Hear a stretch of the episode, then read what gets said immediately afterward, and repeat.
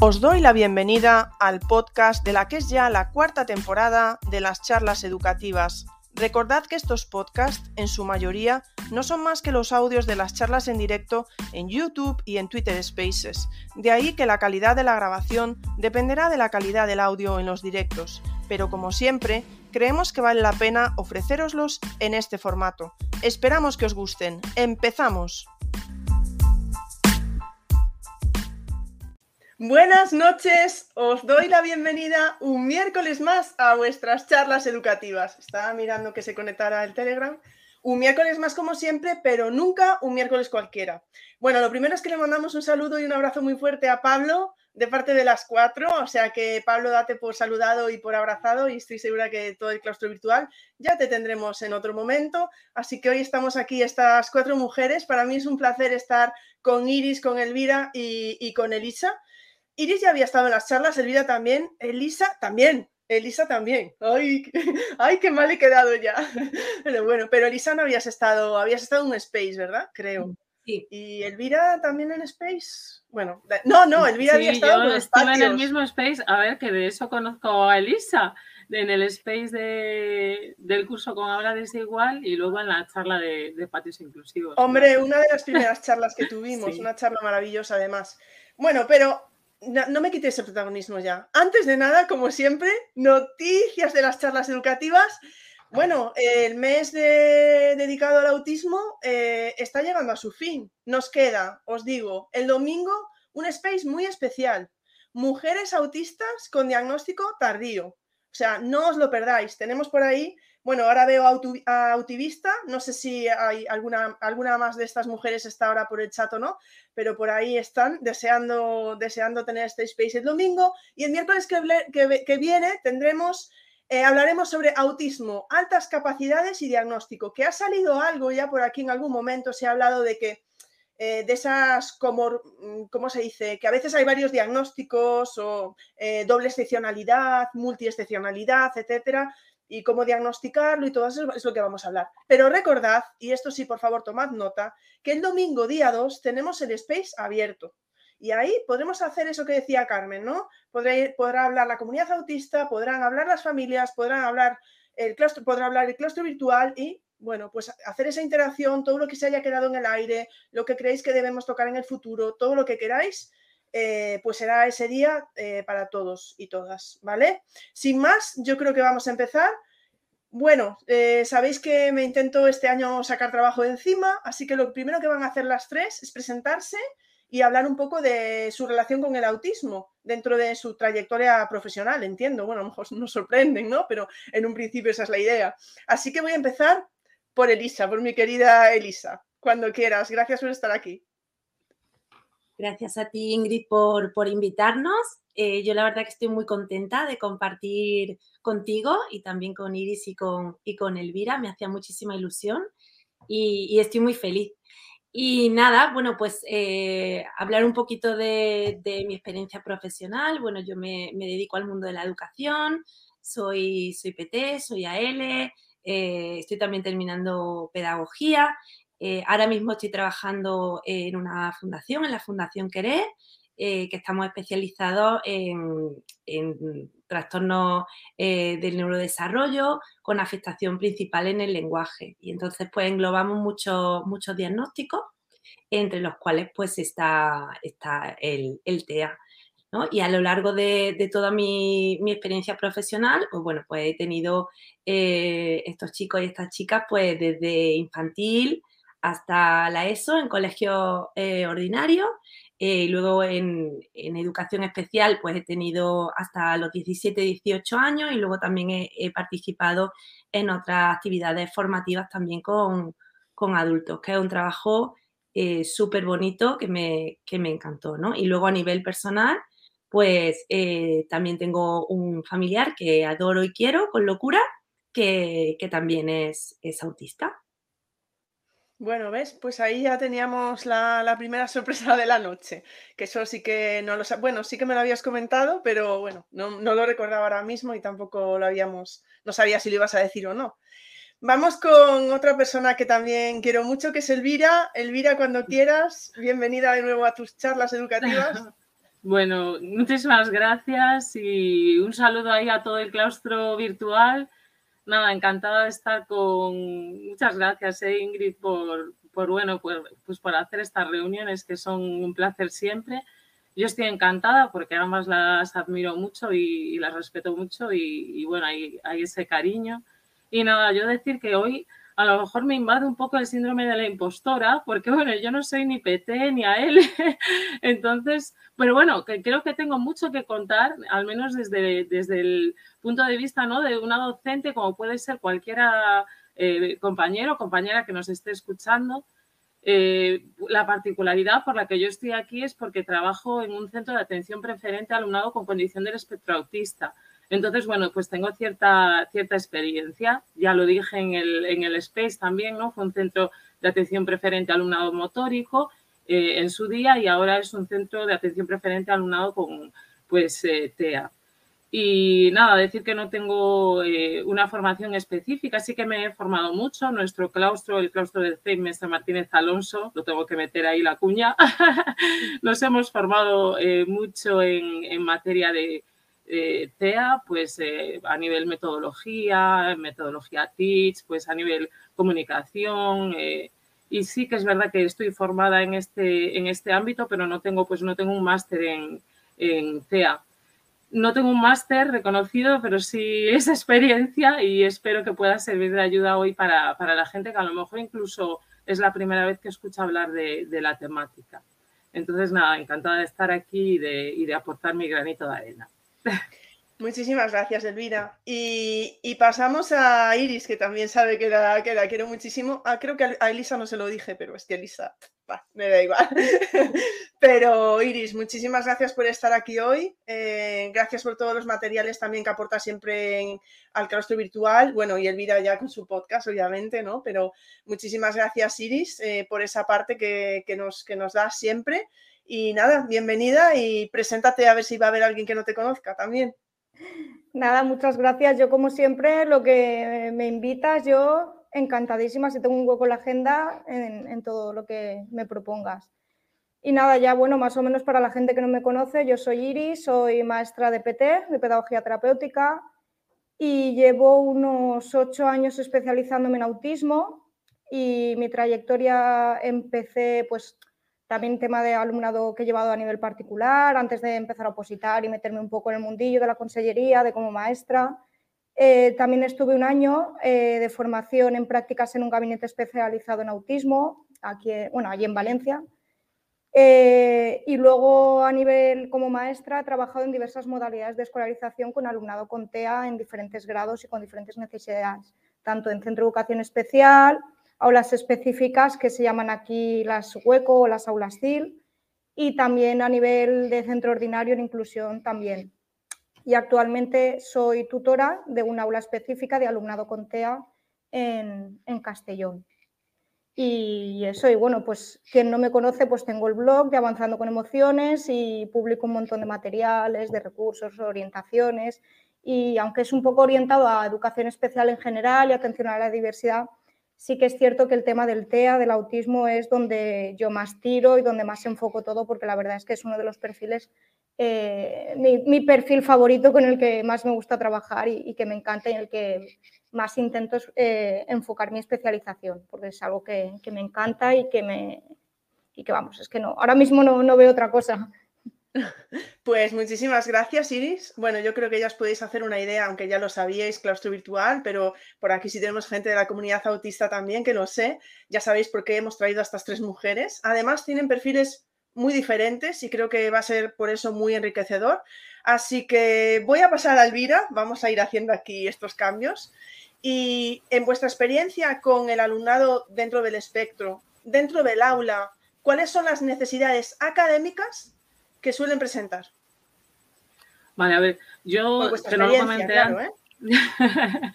yo no lo comenté antes, pero yo soy tutora de, de, un quinto de primaria y además soy la especialista de música, que nunca lo digo y es una pena porque también está bien pues ver esa visión de los especialistas para trabajar eh, pues con alumnado con condición del espectro autista. Entonces yo doy clase en todo el cole, ¿no? A todos los cursos. Y yo tengo un abanico enorme de casos diferentes. Entonces, tengo desde el niño que tiene... Eh, eh, que, precisa de un comunicador para hablar porque no posee oralidad, hasta el que también tiene altas capacidades y sabe más del universo que yo y me habla de planetas que no conozco y de su diámetro y volumen, pasando por todo un abanico de niños y de niñas de diferentes tipologías. Entonces yo creo que eso es lo, maravilloso del espectro, ¿no? Que, que, es diverso ya de por sí. Eh, toda la diversidad está presente.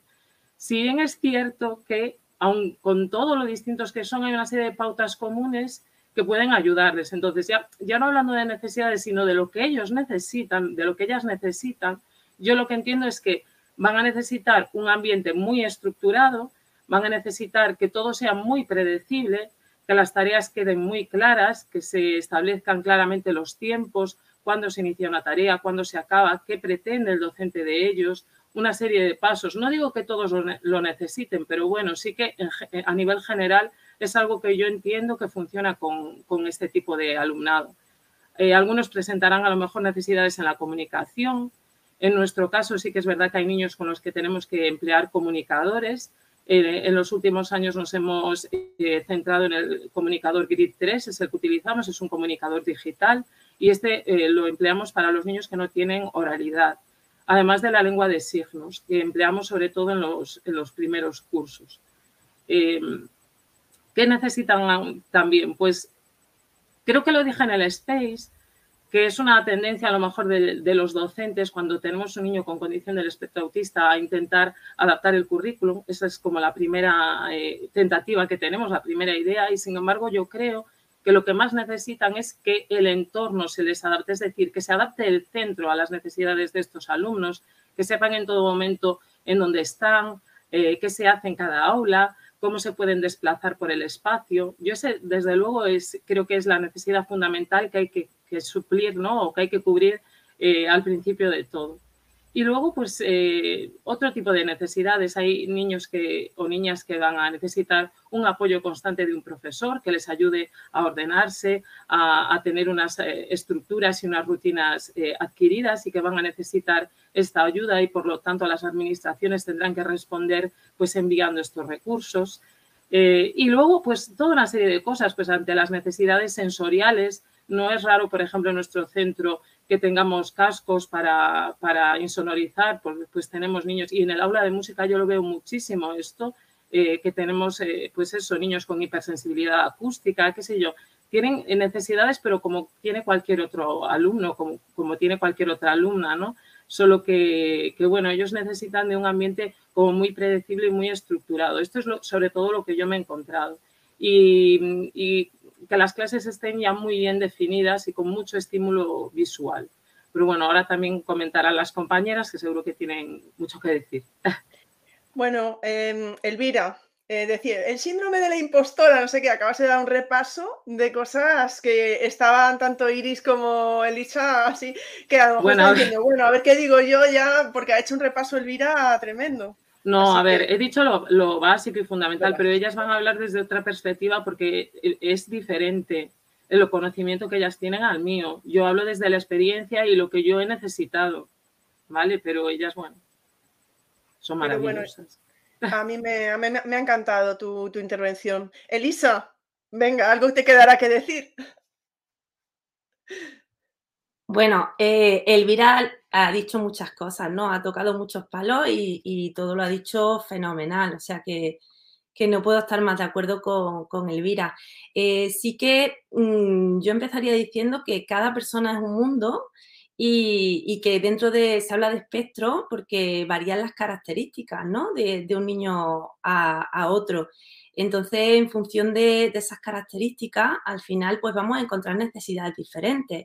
Yo, por ejemplo, soy en, el cole donde, donde estoy, en el cole de Celia y Pepe, soy tutora de un aula eh, que tienen edades parecidas, pero tienen necesidades muy diferentes, ¿no? Y luego, como coordinadora pedagógica del cole, pues también eh, adecuamos parte del currículum según las necesidades de nuestro niño, ¿no? Según eh, tiene una necesidad más, eh, pues por ejemplo, de aprender a, mm, vestirse, aprender a lavarse las manos, aprender, o sea, se va modificando el, currículum porque así nos lo permite los niveles de concreción curricular para, adaptarse a estos niños. Entonces, cuando hablamos de eh, cuáles son las necesidades académicas, es, complejo porque eh, no hay dos niños autistas iguales, ¿no? Dentro de ese espectro nos vamos moviendo y, tienen necesidades diferentes, entonces es difícil. Sí que a mí me gustaría empezar eh, hablando un poco de e, esta conversación que solemos tener al principio con los papás, ¿no? De cuando entran al colegio, esa, esa expectativa académica que tienen los papás y que hay que entender que, mira, hay un artículo de Lázaro y Berruezo que es muy conocido. Eh, son, bueno, son eh, profesores de educación especial, son psicomotricistas, son doctores en pedagogía y tienen un artículo eh, muy bueno del año 2009 que se ha replicado y se ha mencionado pues, a lo largo de, muchos años y hablan de la pirámide del desarrollo humano. Y es muy, muy visual para ayudar a los papás a entender para nosotros las prioridades que existen, que pueden no coincidir con las prioridades de los papás en el ámbito académico, ¿no? En esta pirámide eh, se va hablando de los procesos que se activan, ¿vale? Y entonces en la, base de la pirámide están los sistemas sensoriales, lo que es el sentido del gusto, de la vista, del olfato, la interocepción y la propiocepción, que son también unos sentidos que, que mm, para otra, otra población a lo mejor eh, nos suena un poco a chino, pero para la población autista es muy importante la interocepción y la propiocepción. Em, luego también están el, desarrollo perceptivo motor y luego ya por último están los procesos superiores en los cuales se ubica lo que es el aprendizaje académico. ¿Qué es lo que sucede? Que justo en la base es lo que hablábamos, la, la propiocepción, la interocepción, todo eso eh, si no se atiende, no se trabaja, o en la siguiente, ¿no? Que está la integración sensorial, si todo eso no se trabaja, eh, no podemos empezar por la cúspide, por lo que no podemos pretender una conducta adaptativa, un aprendizaje académico, sino que hay que bajar otros niveles, que no quiere decir bajar el nivel, ¿vale? Porque eh, al final son paralelos, no son más ni menos importantes, pero sí que esa parte, esa base, es muy, muy importante a la hora de, de trabajar, ¿no? Y luego si quieren lo desarrollamos y, demás. Pero sí que quería hablar un poco de dónde se ubica el, aprendizaje académico, que nosotros lo vemos arriba, pero estamos viendo como profesionales que nos dedicamos a ello, estamos viendo y estamos evaluando también esos procesos eh, más básicos, ¿no? Eh, y luego también hablar ¿no? de lo que es el DSM5, que es el Manual de Diagnóstico Clínico. Em, al final, ¿qué habla ¿no? de, del TEA? Pues al final habla de dos áreas un déficit en lo que es la comunicación social y luego los intereses restringidos o los comportamientos repetitivos. Esto también nos va a condicionar eh, las necesidades académicas que tengan nuestros niños, porque eso sí nos da un estilo eh, a la hora de aprender y unas necesidades eh, curriculares que también tenemos que, atender, ¿no? Entonces, em, esto hay que tenerlo muy, muy presente em, para luego desarrollar todo el currículum y, por supuesto, también entender que, el autismo también tiene comorbilidades. También puedes tener un TDAH, también puedes tener altas capacidades o discapacidad intelectual, también puedes tener un TOC. En fin, que hay un universo eh, entero, ¿no? Entonces, es muy importante a la hora de, trabajar y a la hora de definir el, trabajo con, una, persona autista, es una evaluación. O sea, eh, cuando hablamos del currículum, no, háblame de la evaluación. O sea, al final un buen centro, un buen profesional eh, se define por la evaluación que, pide o la evaluación que hace, porque mm, eh, al final tiene que ser multidisciplinar, ¿no? Entonces, un buen, una buena evaluación que esté basada en los puntos fuertes, porque y en esto de verdad hay que hacer mucha pedagogía. Cuando tenemos un niño con un diagnóstico, muchas veces de forma inconsciente se reciben muchos mensajes centrados en los déficits, en la discapacidad, en lo que no es capaz de hacer. Y hay que, hay que cambiar la mirada, hay que enfocar un, currículum que tenga como punto de base ese punto, los puntos fuertes del niño, ¿no? Y el hacer hincapié en el refuerzo positivo, en qué bien que esto lo lograste. Bueno, mañana esto seguro que nos sale mejor, ¿no? Porque es verdad que al final los niños pasan muchas horas en el colegio, pero luego tienen terapia fuera, muchos de ellos, pero luego van a casa y al final es, esto lo tienes que hacer bien, esto te ha equivocado. Entonces, eso hay que, tener, hay que tenerlo muy en cuenta. Y la hora de las necesidades académicas, para mí también están implícitas esas, ¿no? Un currículum basado en las potencialidades del niño y en el refuerzo conductual positivo. Luego también es importante eh, tener muy claro el perfil sensorial del niño. O sea, no pretendas que un niño aprenda nada si está, eh, si está desregulado, ¿vale? Tenemos que dar espacios para la eh, regulación, porque al final, si tú estás sentado, pero te, te cuesta mantenerte el equilibrio, no tienes información sobre, por ejemplo, hablábamos de la interocepción, ¿no? Sobre cuándo he ido al baño. Yo tengo ganas de ir al baño. Hay niños que necesitan una ayuda externa porque no perciben eh, pues el frío o el calor, hay que decirle, a lo mejor hace un poco de calor, puede ser que te quiten la, chaqueta para que estés más cómodo. Entonces, claro, eh, cuando les cuesta, les cuesta eh, verbalizar o darse cuenta de algunas cosas, están pendientes, hay un montón de interferencia y de ruido, ¿no? Entonces, lo primero es establecer un espacio seguro para que el niño pueda eh, regularse adecuadamente. Y, luego también es importante eh, lo que son la, la, estructura, la estructura y la anticipación, que ya lo decía Elvira, ¿no? Eso es muy importante, el poder anticipar lo que viene, el poder saber que tienes que trabajar, cuándo acaba y qué viene después. Eso eh, que nosotros lo podemos ver como algo, bueno, es que tiene un horario, ya, pero es que no es solamente el horario, es toda la estructura, que al final, cuando si hay una, una, falta de flexibilidad eh, y, el niño pues llora, se enfada, eh, no es que llore, se enfade porque le molesta algo que está pasando, es que está sufriendo en ese momento, ¿no? Y entonces muchas veces hablamos de, de niños autistas con comportamientos disruptivos y se pone el foco en el comportamiento disruptivo y no el, qué está queriendo comunicar el niño con eso, qué necesidad tiene ese niño para que tenga que, comunicarse de, esa manera, ¿no? Y poner al final los medios para que ese niño esté predispuesto a poder aprender otras cosas. Primero lo más básico, luego ya aprendo a sumar, a leer, a lo que tú quieras, pero primero lo más básico y luego ya vendrá el resto, ¿no? Y luego también es importante atender al, lenguaje y a la cognición social, eso es muy importante. Todo lo que son las autoinstrucciones, los pictogramas, eh, todo lo que le dé una coherencia, sobre todo a nivel visual, es muy importante. El anticipar los cambios y todo lo que son las adaptaciones de acceso que llevan a una accesibilidad cognitiva. Es que al final ya no es lo que quiero aprender, es yo como profesional, ¿qué medios tengo que poner para que ese niño acceda al aprendizaje? Y no que al final el niño tenga que currárselo y tenga que buscarse la vida para acceder a lo que tú quieres. Es tú eres el que tienes que adaptarte para que ese niño pueda acceder en igualdad de condiciones que el resto de sus compañeros, que al final es que la ley nos obliga y ampara a, estos niños y a veces ahí es donde, donde falla, ¿no?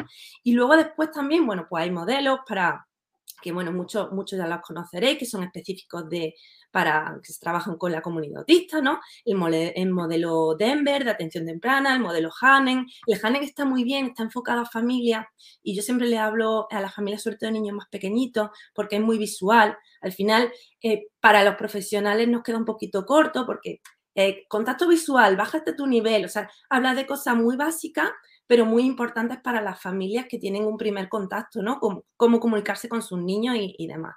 Luego el más conocido, que es el método Teach, eh, que tampoco me voy a, alargar mucho porque lo conocemos mucho, pero sobre todo a mí el método Teach me gusta mucho porque fomenta la autonomía, que es súper básico en nuestros niños, ¿no? Que se sientan autónomos para potenciar la autoestima de, esos niños.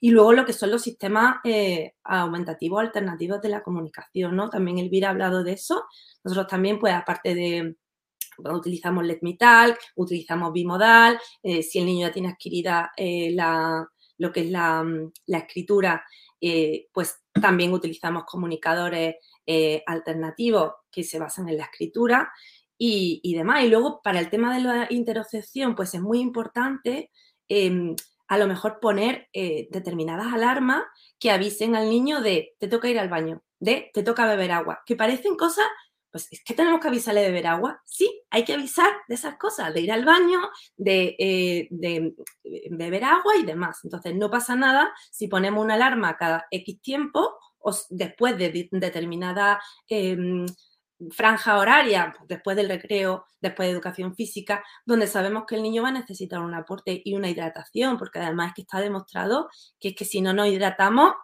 no aprendemos. Nuestro, nuestro cuerpo está en otras cosas, como en intentar sobrevivir con ese estado de deshidratación y no va a aprender, ¿vale? Entonces eso también es importante. Y luego hay una cosa que también me gusta mucho y que, y que ahí también yo hago siempre un poco de las llamadas a, a cosas que tenemos que, ir cambiando, ¿no? Eh, y es el tema de espacio. Y no el tema de espacio solo en cómo diseñamos nuestra aula, que para eso, por ejemplo, el método Teach te lo explica muy bien, ¿no? Sino el, nuestros colegios realmente están diseñados para el aprendizaje o se parecen más a un centro penitenciario, porque es que muchos de ellos, Elvira se ríe, pero es verdad, yo eh, tengo mucha curiosidad siempre con, lo que es el, espacio arquitectónico, ¿no? Y muchos de ellos no están enfocados a la motivación, al aprender y demás, ¿no? Y, en esto sí, por ejemplo, que en el 2008 eh, hay una arquitecta de, la Universidad del Cairo que es maravillosa. Hay muchos estudios que hablan de la arquitectura, eh, de la adaptación para, las personas autistas y demás, pero esta en concreto me gusta porque, porque bueno, ella le, encargaron, oye, mira, eres arquitecta, la Universidad del Cairo, eres genial, queremos que diseñe un cole eh, que va a tener alumnado eh, principalmente autista. Ella dijo, fenomenal, me voy a ir a la bibliografía y voy a leer qué se ha estudiado, qué se ha dicho y demás. Y entonces eh, se dio cuenta de que no había nada. Y lo que había era como muy inconeso. Entonces ella dijo, vamos a ver, aquí tenemos que hacer una investigación. Entonces se dedicó a investigar con familias, con profesionales y demás, cuáles eran, digamos, los principios básicos para la, familia y para los profesionales, ¿no? Decían, bueno, pues la ventilación tal, bueno, pues la luz tal, es que al final que una, que una bombilla, y por eso me gusta mucho, ¿no? Que una bombilla esté así o esté apuntando al techo es importante. ¿no? Porque si está así, la luz da de una manera, si está así, la luz da de otra, ¿no?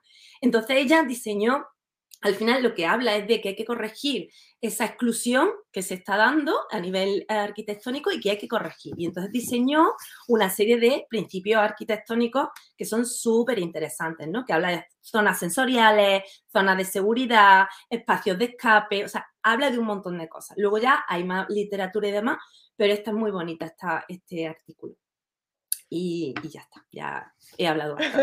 bueno, Lisa, vaya, nos has hecho aquí una, tesis. Bueno, eh, lo primero, si quieres ponme en el chat privado, que me pregunta, me pregunta Julia por el nombre del artículo que dijiste al principio. Y déjanos también, bueno, si, si justo hay un enlace también me lo puedes poner ahí en el chat privado y lo meto yo. Si el nombre del arquitecta o si tienes algo del estudio tal, si quieres, déjanoslo ahí, ¿vale? Eh, ¿Hay una pregunta por ahí? Sí. Perdona, Ingrid. Eh, si quieres lo puedo poner en... Ahora mismo no, pero si quieres luego cuando puedo poner todas las referencias, incluso colgar los, artículos. Si os interesa, los busco y los y lo subo.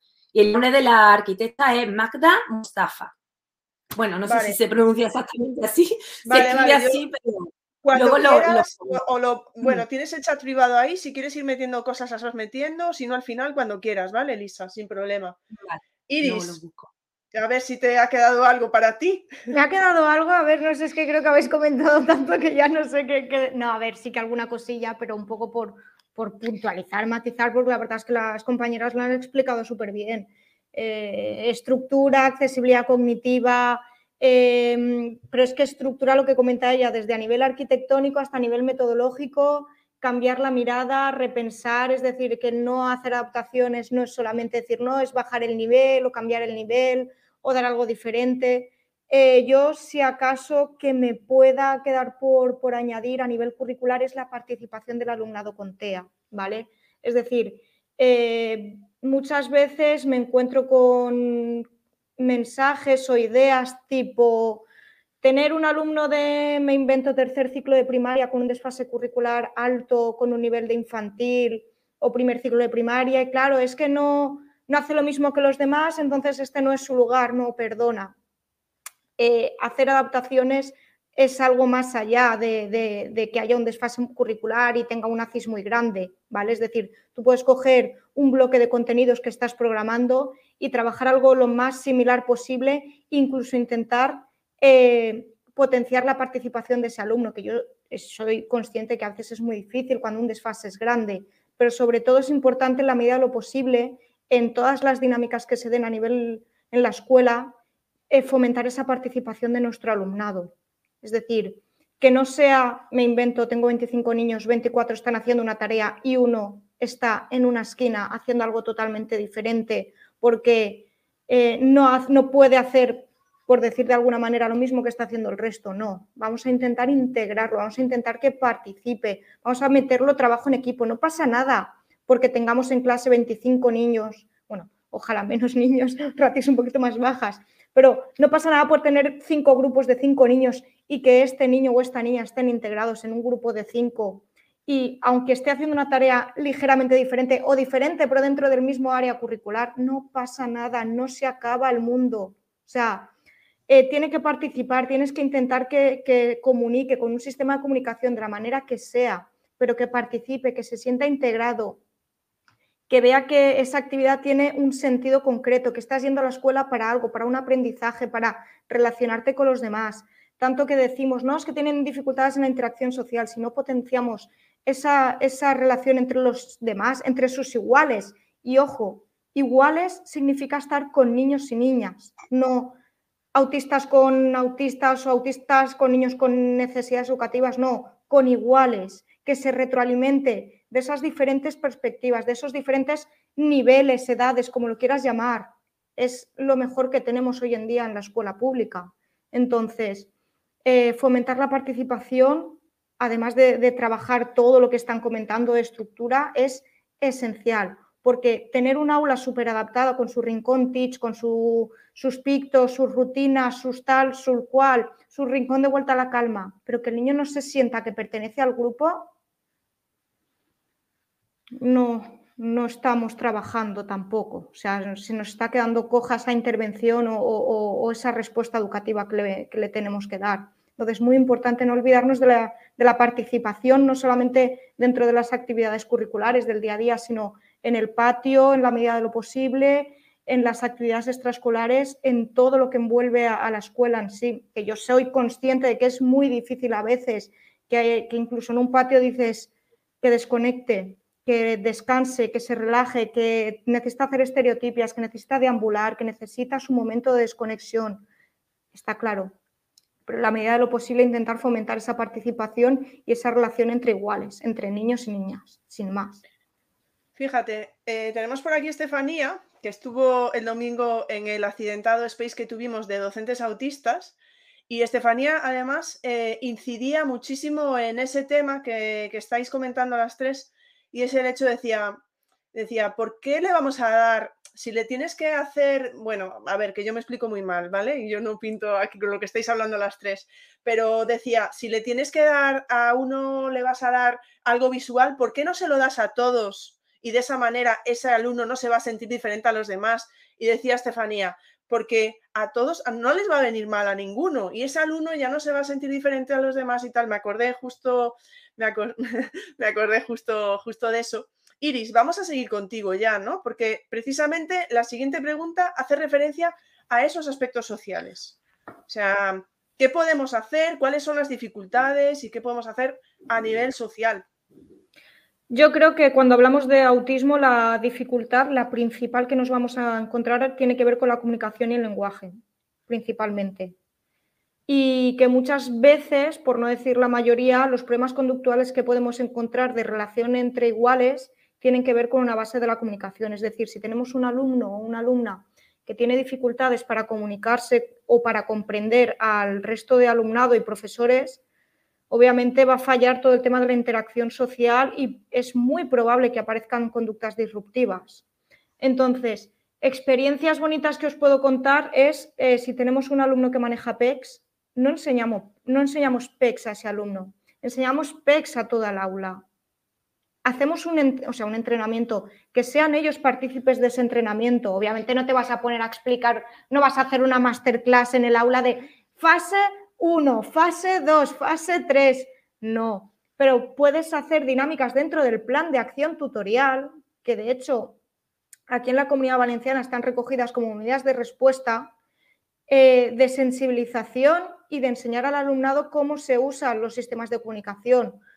Eh, si yo tengo un niño, repito lo mismo, que se maneja con PEX, que se maneja con una tablet, con un comunicador, con el modelo que sea, incluso con signos, pero solamente puede tener intercambios comunicativos con el PT o el AL o el tutor o especialistas muy concretos, no va a poder generalizar esos aprendizajes, no va a poder ponerlos en práctica.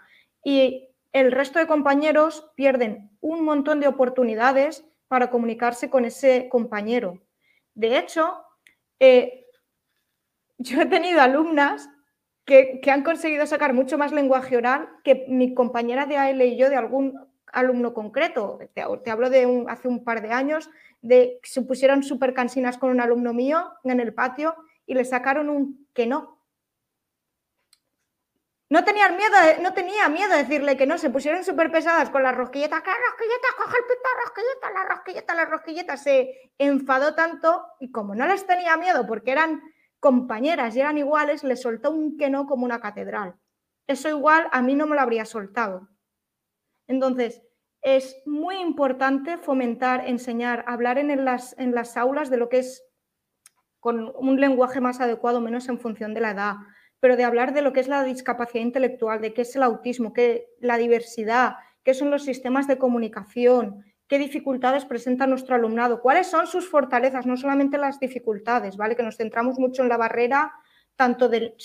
No, tanto no, nos centramos en la barrera del niño, no paramos a pensar en la barrera del entorno ni en nuestras propias barreras que podemos ponerle a, ellos. Entonces, hablar de esas cosas sin tapujos, responder preguntas, enseñarles, eh, que sean partícipes. Yo he tenido alumnas que usaban el, cuaderno PEX en la hora del almuerzo para trabajar con, otros alumnos, eh, el pedir agua, el pedir una pelota, el pedir tal que dices, bueno, sí, son poquitos ratos en, comparación con un, entrenamiento específico en, sesión de PTUAL, pero es que lo está generalizando y yo mi experiencia es que tiene mucho más impacto esos intercambios comunicativos que los que pueda tener conmigo, porque a mí me ve como la pesada de turno que está aquí haciéndome todo el día trabajar y a mí igual lo que me apetece estar con las niñas de clase jugando con la pelota o haciendo el cabra.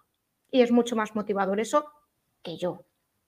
Entonces, eh, creo que es muy necesario trabajar el tema de la comunicación e interacción social sin miedo y trabajándoles del grupo clase y a nivel de centro también, haciendo actividades de, sensibilización y enseñar y, responder a preguntas sin tapujos e implicarlos a ellos también, que aprendan a usar los sistemas de comunicación o otras formas de relacionarse con ellos. Es decir, muchas veces con niños de alto funcionamiento que puedes trabajar a un nivel más abstracto, con, con diagramas de flujo para resolver conflictos y para buscar otras formas de relacionarse.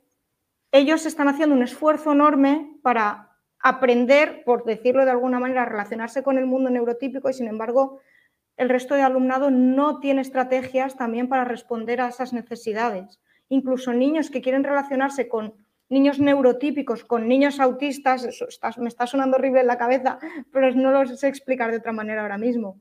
Y es como que te piden ayuda y te dicen, es que no sé cómo convencerle para jugar conmigo. Y claro, le tienes que explicar que tienes que usar otro tipo de lenguaje o que tienes que ofrecerle otro tipo de actividad, que él igual tiene más dificultades a la hora de ser flexible y ceder a una actividad que ahora mismo no le apetece. Entonces, es un trabajo a nivel grupal, a nivel de centro y a nivel bidireccional. No solamente trabajamos con nuestro alumno o alumna con TEA, trabajamos con todos.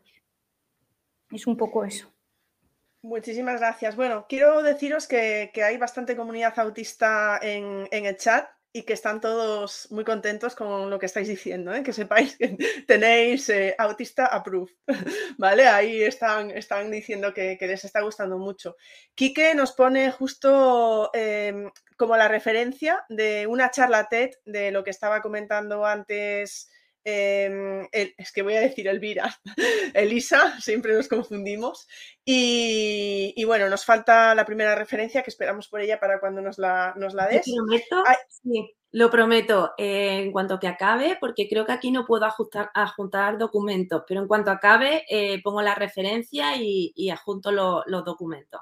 No te preocupes, Elisa, no te preocupes cuando puedas, no te, sin problema. Eh, voy, a pasar a, voy a pasar a Elvira. Hay un par de preguntas por ahí, luego las, las pondré, pero voy a pasar a Elvira, que creo que tiene también bastante que decir de esto.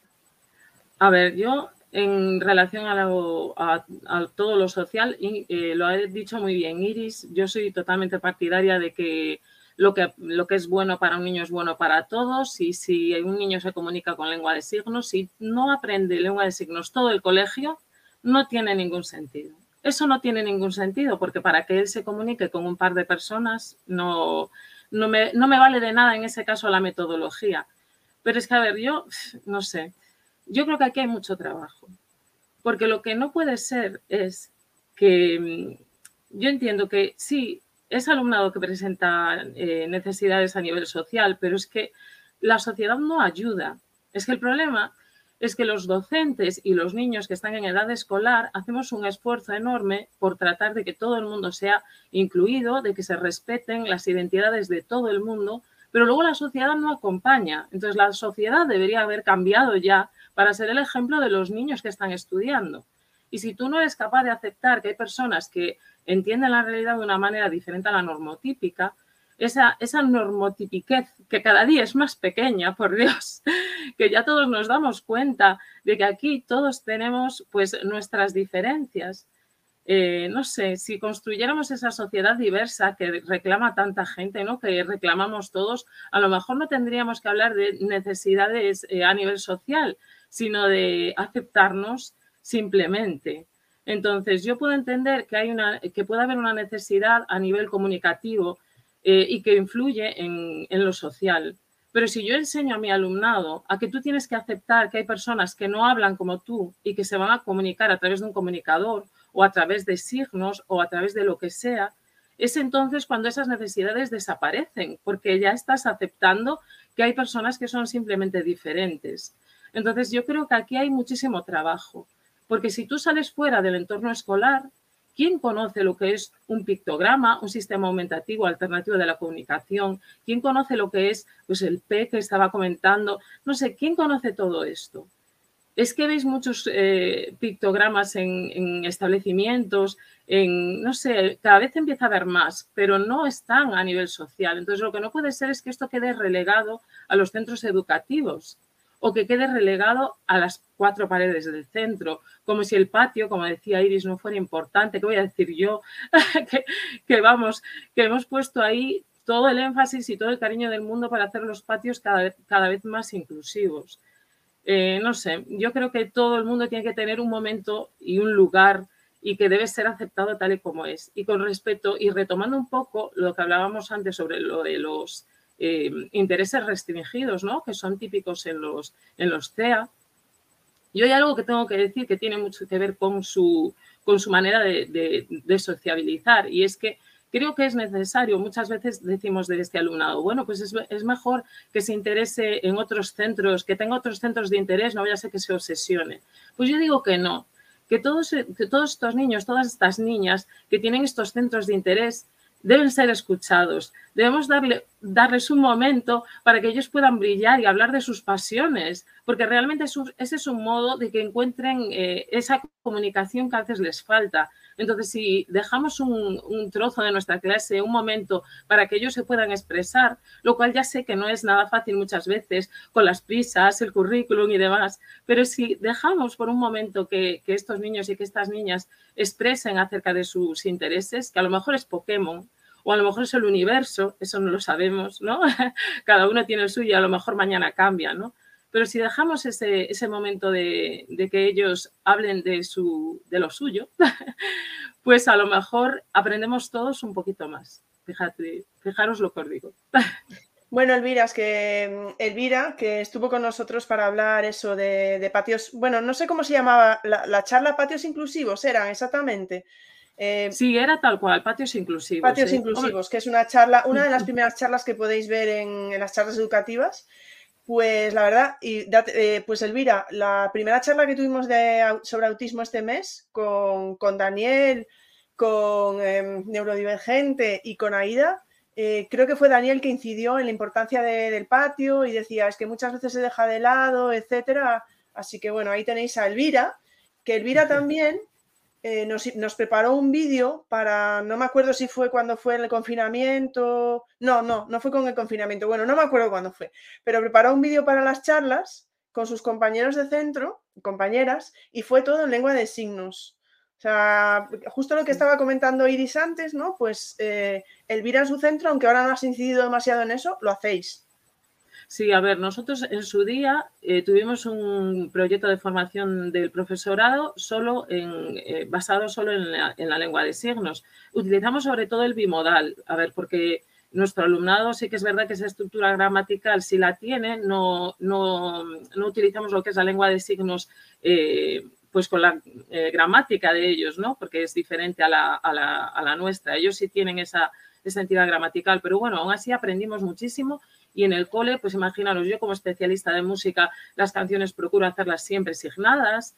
Eh, pues entre escoger una canción cualquiera y otra que tiene un aporte visual signado, voy a escoger siempre ese, porque sé que puede ayudar a todos los niños y a todas las niñas, porque además signar te abre, es una lengua más, es un idioma más, entonces te abre, te abre eh, muchísimas puertas y es además un ejercicio motriz tremendo. Pero bueno, vamos, lo importante de todo esto es que eh, tienes un solo alumno con el que tienes que emplear la lengua de signos, muy bien, pero tiene que aprenderla todo el colegio.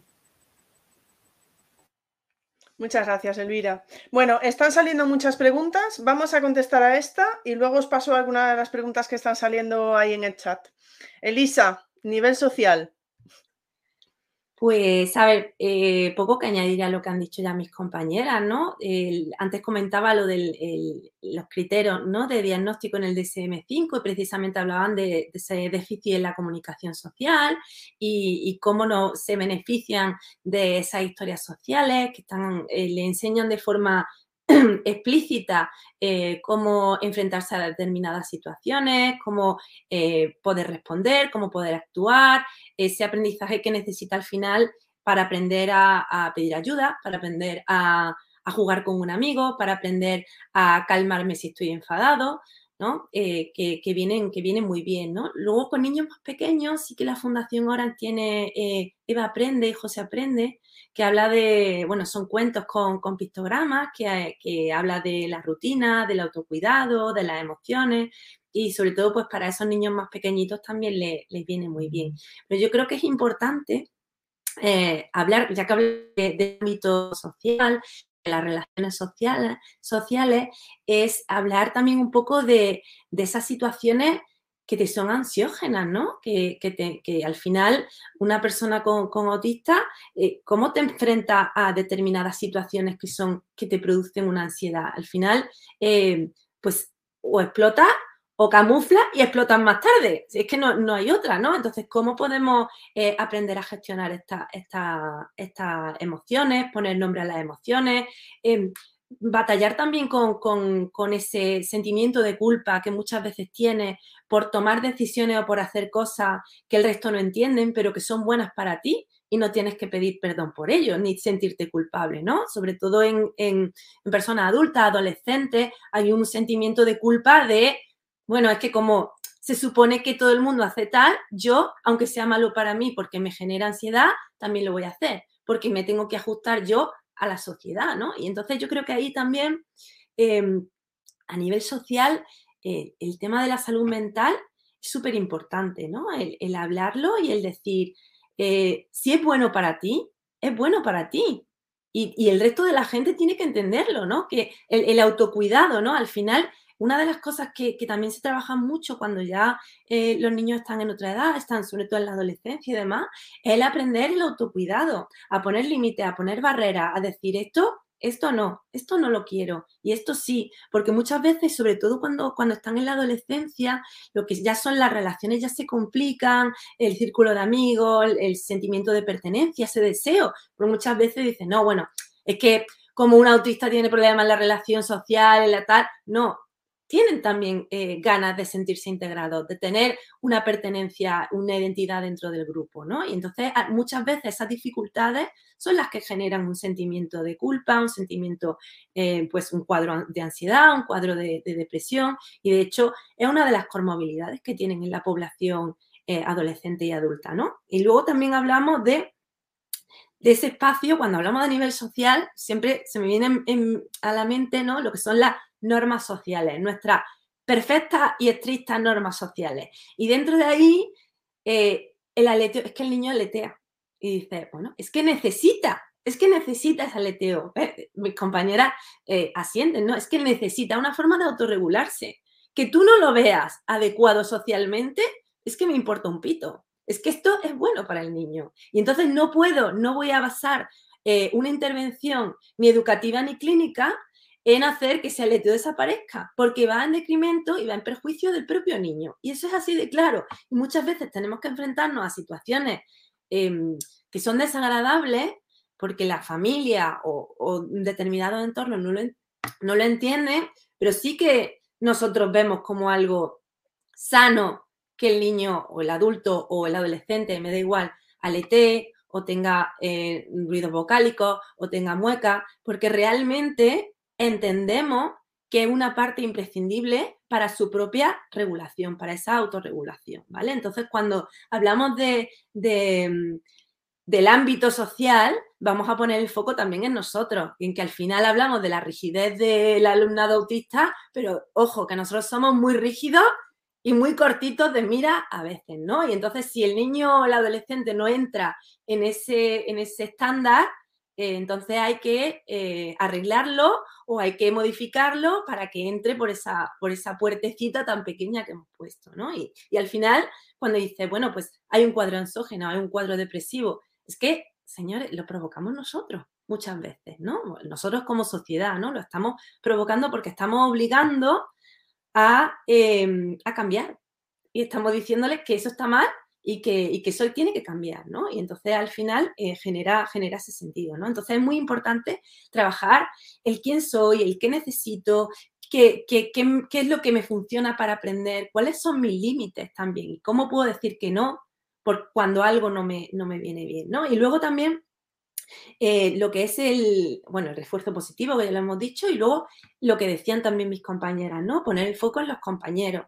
En al final, el, el, cómo me relaciono yo. o sea, no siempre vamos a decirle, no, venga, tengo que enseñarle a mi, a mi chica autista, a mi chico autista, el cómo se tiene que relacionar. Ojo, y cómo se relacionan los demás con él, ¿no?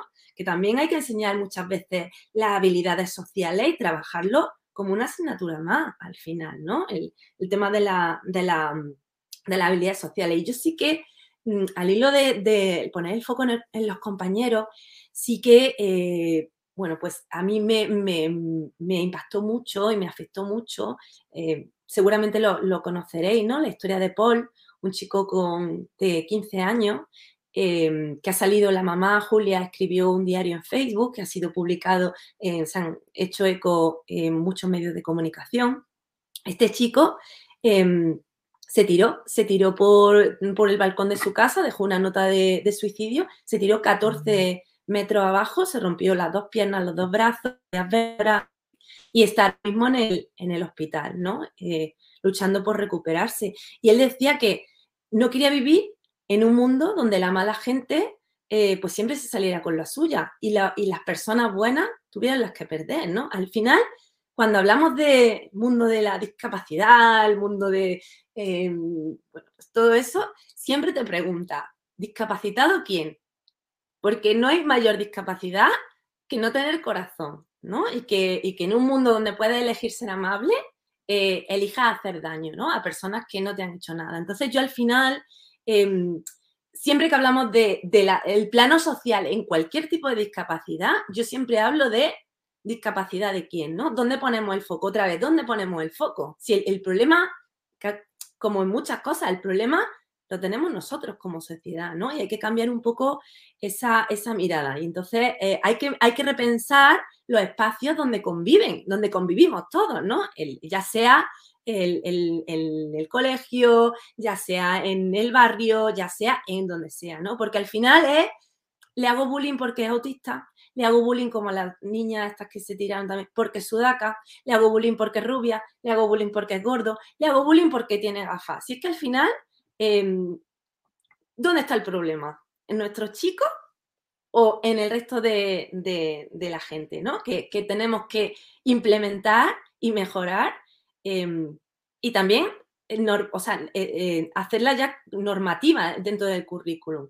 Asignaturas específicas, programas específicos que promuevan que nos van a beneficiar a los, niños con, autismo, pero que también van a beneficiar al resto. Oye, que no son las necesidades solamente de nuestros niños autistas, sino que son necesidades que, que son de todos, ¿no? Entonces, Mm, más que sacar al niño a enseñarle habilidades sociales, más que apuntarle a un grupo con otros niños autistas, grupo de habilidades sociales, que está fenomenal porque son específicos con profesionales buenísimos, pero ¿por qué no lo aprendemos todos? Porque igual em, más de uno, más de una, todos podemos aprender mucho de, eso, ¿no? En tener un poquito más de empatía, un poquito más de mejora de las habilidades sociales, ¿no? Entonces, pues bueno, un besito a Paul si nos está viendo y si queréis pasaros por el Facebook de la mamá de Julia para darle ánimo, pues seguro que, se lo transmite a Paul, que es, que es un encanto.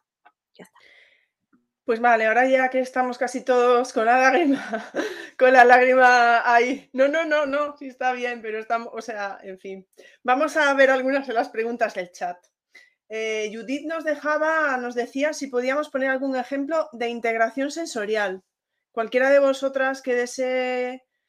Mm, a ver, podéis activar el micro, el primer micro que vea activado por ahí, pues nadie. A ver. Me animo, me animo, me animo. mis, a ver, eh, al final la integración sensorial eh, es un, área de la que se encargan los terapeutas ocupacionales, ¿vale? Son especialistas que se encargan de evaluar y se encargan de intervenir dentro de lo que es la, eh, parte sensorial, ¿vale? Cuando hablamos de integración sensorial tenemos que entender que es un, es un proceso a nivel, pues a nivel más neurológico que se encarga de la información que recibimos a través de los sentidos. Entonces, muchas veces, eh, como hablábamos antes, la interocepción, la propiocepción, muchas veces esa información eh, pues no se percibe de forma correcta o no se integra de forma correcta. Por eso nosotros decimos, pues tengo frío, tengo ganas de ir al baño, tengo sed. Entonces, ¿qué pasa? Que, los chicos, no solamente, esto no es solamente em, pues eh, algo que sea específico del alumnado con autismo, sino que Cualquier persona puede tener déficit en la integración sensorial, pero sí que se da con bastante frecuencia en nuestro alumnado autista. Sí que tiene esa dificultad para percibir esa, sensación, esa información del entorno y para eh, percibirla. Y ya no solamente del frío o calor, también es a nivel eh, vestibular, por ejemplo, ¿no? El, decir, em, estoy bien sentado y te caes. Esos, niños que son torpes porque no controlan bien el espacio, no se ubican bien dentro del espacio en el que, en el que están, necesitan un aprendizaje y, necesitan exponerse en situaciones controladas a diferentes estímulos para lograr eh, integrar bien, integrar eh, correctamente esas emociones, por eso también, o sea, esas sensaciones. Por eso también hay Dentro del alumnado autista hablamos también de la hiper o la hiposensibilidad. Cuando hay una hipersensibilidad al tema del ruido es porque se está percibiendo de una manera y está afectando de una manera específica ¿no? a, a los niños. Por eso es tan importante el trabajo de los terapeutas ocupacionales en tener un perfil sensorial, en evaluarlo perfectamente y el conocer qué necesita ese niño a nivel sensorial, ¿no? Ya sea con peso, eh, porque hay chalecos, ya decía Elvira también, lo que son los, cascos, es decir, que hay también unas adaptaciones que hacen que el niño se sienta más cómodo, ¿no? Y pueda ir poco a poco integrando las, eh, las sensaciones de manera más correcta eh, o poniendo las adaptaciones que, necesite mientras que, que se trabaja, ¿no? Vamos con, gracias, gracias Elisa. Vamos con otra pregunta que teníamos por aquí Voy con Cristian, eh, nuestro querido Cristian de la comunidad autista. Dice, mi hermana es profesora, el colegio no es un colegio capacitado en autismo, pero mi hermana tiene un alumno autista. Eh, quiere ayudar al niño, pero el director del colegio no la apoya porque dice que apoyarle a él retrasa el proceso de los demás niños. ¿Qué podría hacer? ¿Quemar el colegio? Yo iba a decir, sacar al niño de ese colegio. sacarlo de ahí, sinceramente, sacarlo de ahí contracorriente no se puede ir. Sacar al niño de ahí. O sea, que tú le dirías que la hermana que tiene a ese niño autista le recomendara a la familia que lo cambiara de colegio. A ver, es que. Sí, es que la ley. su hermana es la profesora. ¿eh? Su hermana es la profesora y dice que tiene un niño autista que le quiere ayudar, pero que, el director dice como que, no, que no se ponga a ayudar a ese niño porque si no va a retrasar a los demás. Con la ley en la mano, ya está. Con la ley en la mano. Voy con la ley hablando, No estamos hablando de España en este caso. Vale, claro, yo no, es que no. Estamos hablando, estamos hablando, si no me equivoco, vale, Cristian, corrígeme y mátame si no, pero de Colombia, ¿vale? Ah, bueno, no sé si su hermana está en otro, en otro, en otro lado, o sea, a lo mejor su hermana está en otro país, pero bueno, ahora seguro que nos lo pone. Paso. A ver, si, el, colegio es fuera de España, yo desconozco la ley, obviamente, entonces yo no sé fuera de España hasta qué punto tienen la ley de su mano para, para eso. Si no hay suficiente legislación a partir de la cual defenderse, que, que ir a otro colegio. Y si la ley lo respalda, pues obviamente ir con la ley en la mano, buscar un abogado y pelear, y, o incluso también, a veces es un poco, también digo, economía de esfuerzo y decir, incluso, es que esto lo, veo hasta en España, decir, sí, tengo la ley de mi mano, pero cuando tengo un centro que va contra el mundo y que se dan prácticas muy excluyentes y hay una filosofía de centro, a veces aunque duela y no sea lo más adecuado, vale la pena decir, mira, pues lo cambio de centro y me voy a otro. Que no debería ser la solución, ¿eh? No debería ser la solución, pero tampoco tendríamos por qué estar peleando derechos fundamentales. Es que ya no estamos hablando ni de un cambio de modalidad, no estamos hablando del derecho a la educación y que, y que me parece es que, es que, bueno, mira, mm, me, pongo, me pongo mala, me pongo mala. Quemamos el colegio, quemamos el colegio o cambiarle de un centro si no tienen ganas de pelear o es difícil o luchar con la ley. Es que... yo, solo, antes de que habléis, solo quiero decir que las charlas educativas no se hacen responsables de las opiniones de los invitados e invitadas. Es que me vas a tener que poner como esto que te censuran la boca cuando dices palabrotas. me, vas a tener que poner eso y me voy a ir a dormir con un dolor de estómago que vamos. No, no, ahí eh, yo veo difícil solución. No, no desconozco la ley en Colombia, no sé hasta qué punto pueden ir con la ley de su mano, pelearlo, no lo sé. Pero lo suyo sería eso o una economía de esfuerzo, es decir, vamos a buscar otro centro más inclusivo, más sensibilizado con la diversidad y si no, pues se quema. Fuego, el fuego siempre viene bien y restaurar de las cenizas todo eso, siempre bien, renacer de las Vamos a entender que Iris viene de las fallas y viene un poco encendida. El fuego purifica. Con todos dentro, con todos los que piensan. No, no, no me caigo. Yo le diría, fíjate, yo le diría, estoy de acuerdo totalmente con Iris, ¿no? Yo le diría. ¿En quemar el colegio con todos dentro? a veces eh, Sí, o sea, a veces es verdad que serán situaciones muy, muy injustas. O sea, por favor, que es que dices, no es legal, no es ético y estás jugando con la vida de una persona. Y eso está por encima de cualquier cosa. Están los derechos humanos, que son universales, y, y ese director, con ese tipo de actitud, está violando los derechos humanos que amparan a ese niño. Eso es así. Pero eh, yo le diría, porque eh, como está hablando con, eh, de, su hermana, ¿no? Que es profesora, pues yo le diría a la profesora que, fuera, que fuera rebelde y que se enfrentara a la realidad que tiene en clase y le diera el, los morros al director con, con trabajo y decir, Mira cómo es, porque al final muchas veces se dicen cosas por miedo, por desconocimiento, por apatía, pero mm, solamente basta un paso para iniciar un camino, ¿no? Y yo creo que eh, la hermana tiene muchísima suerte de que el mundo em, le ha puesto esa oportunidad en el camino, ¿no? De mejorar ese colegio. O sea, todo pasa por algo y está ahí porque tiene esa oportunidad de cambiar en la vida a ese niño y de mejorar ese colegio que va a impactar en todos los niños que vengan después, ¿no?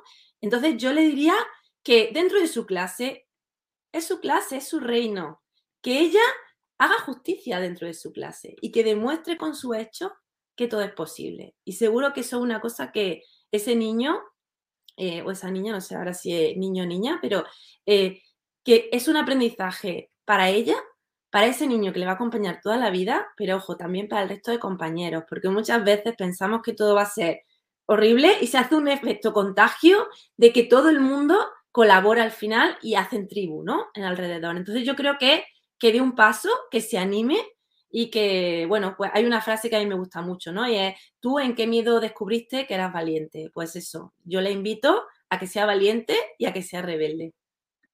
Eh, Quique ya dice quemar sin fuego, incendiar las cosas negativas. A ver, es que Cristian dice que está mandando un WhatsApp a su hermana con lo que van respondiendo. Cristian, quemar el colegio es metafórico, lo vamos a dejar así en el aire, ¿vale? Quemar como dice, como dice Quique.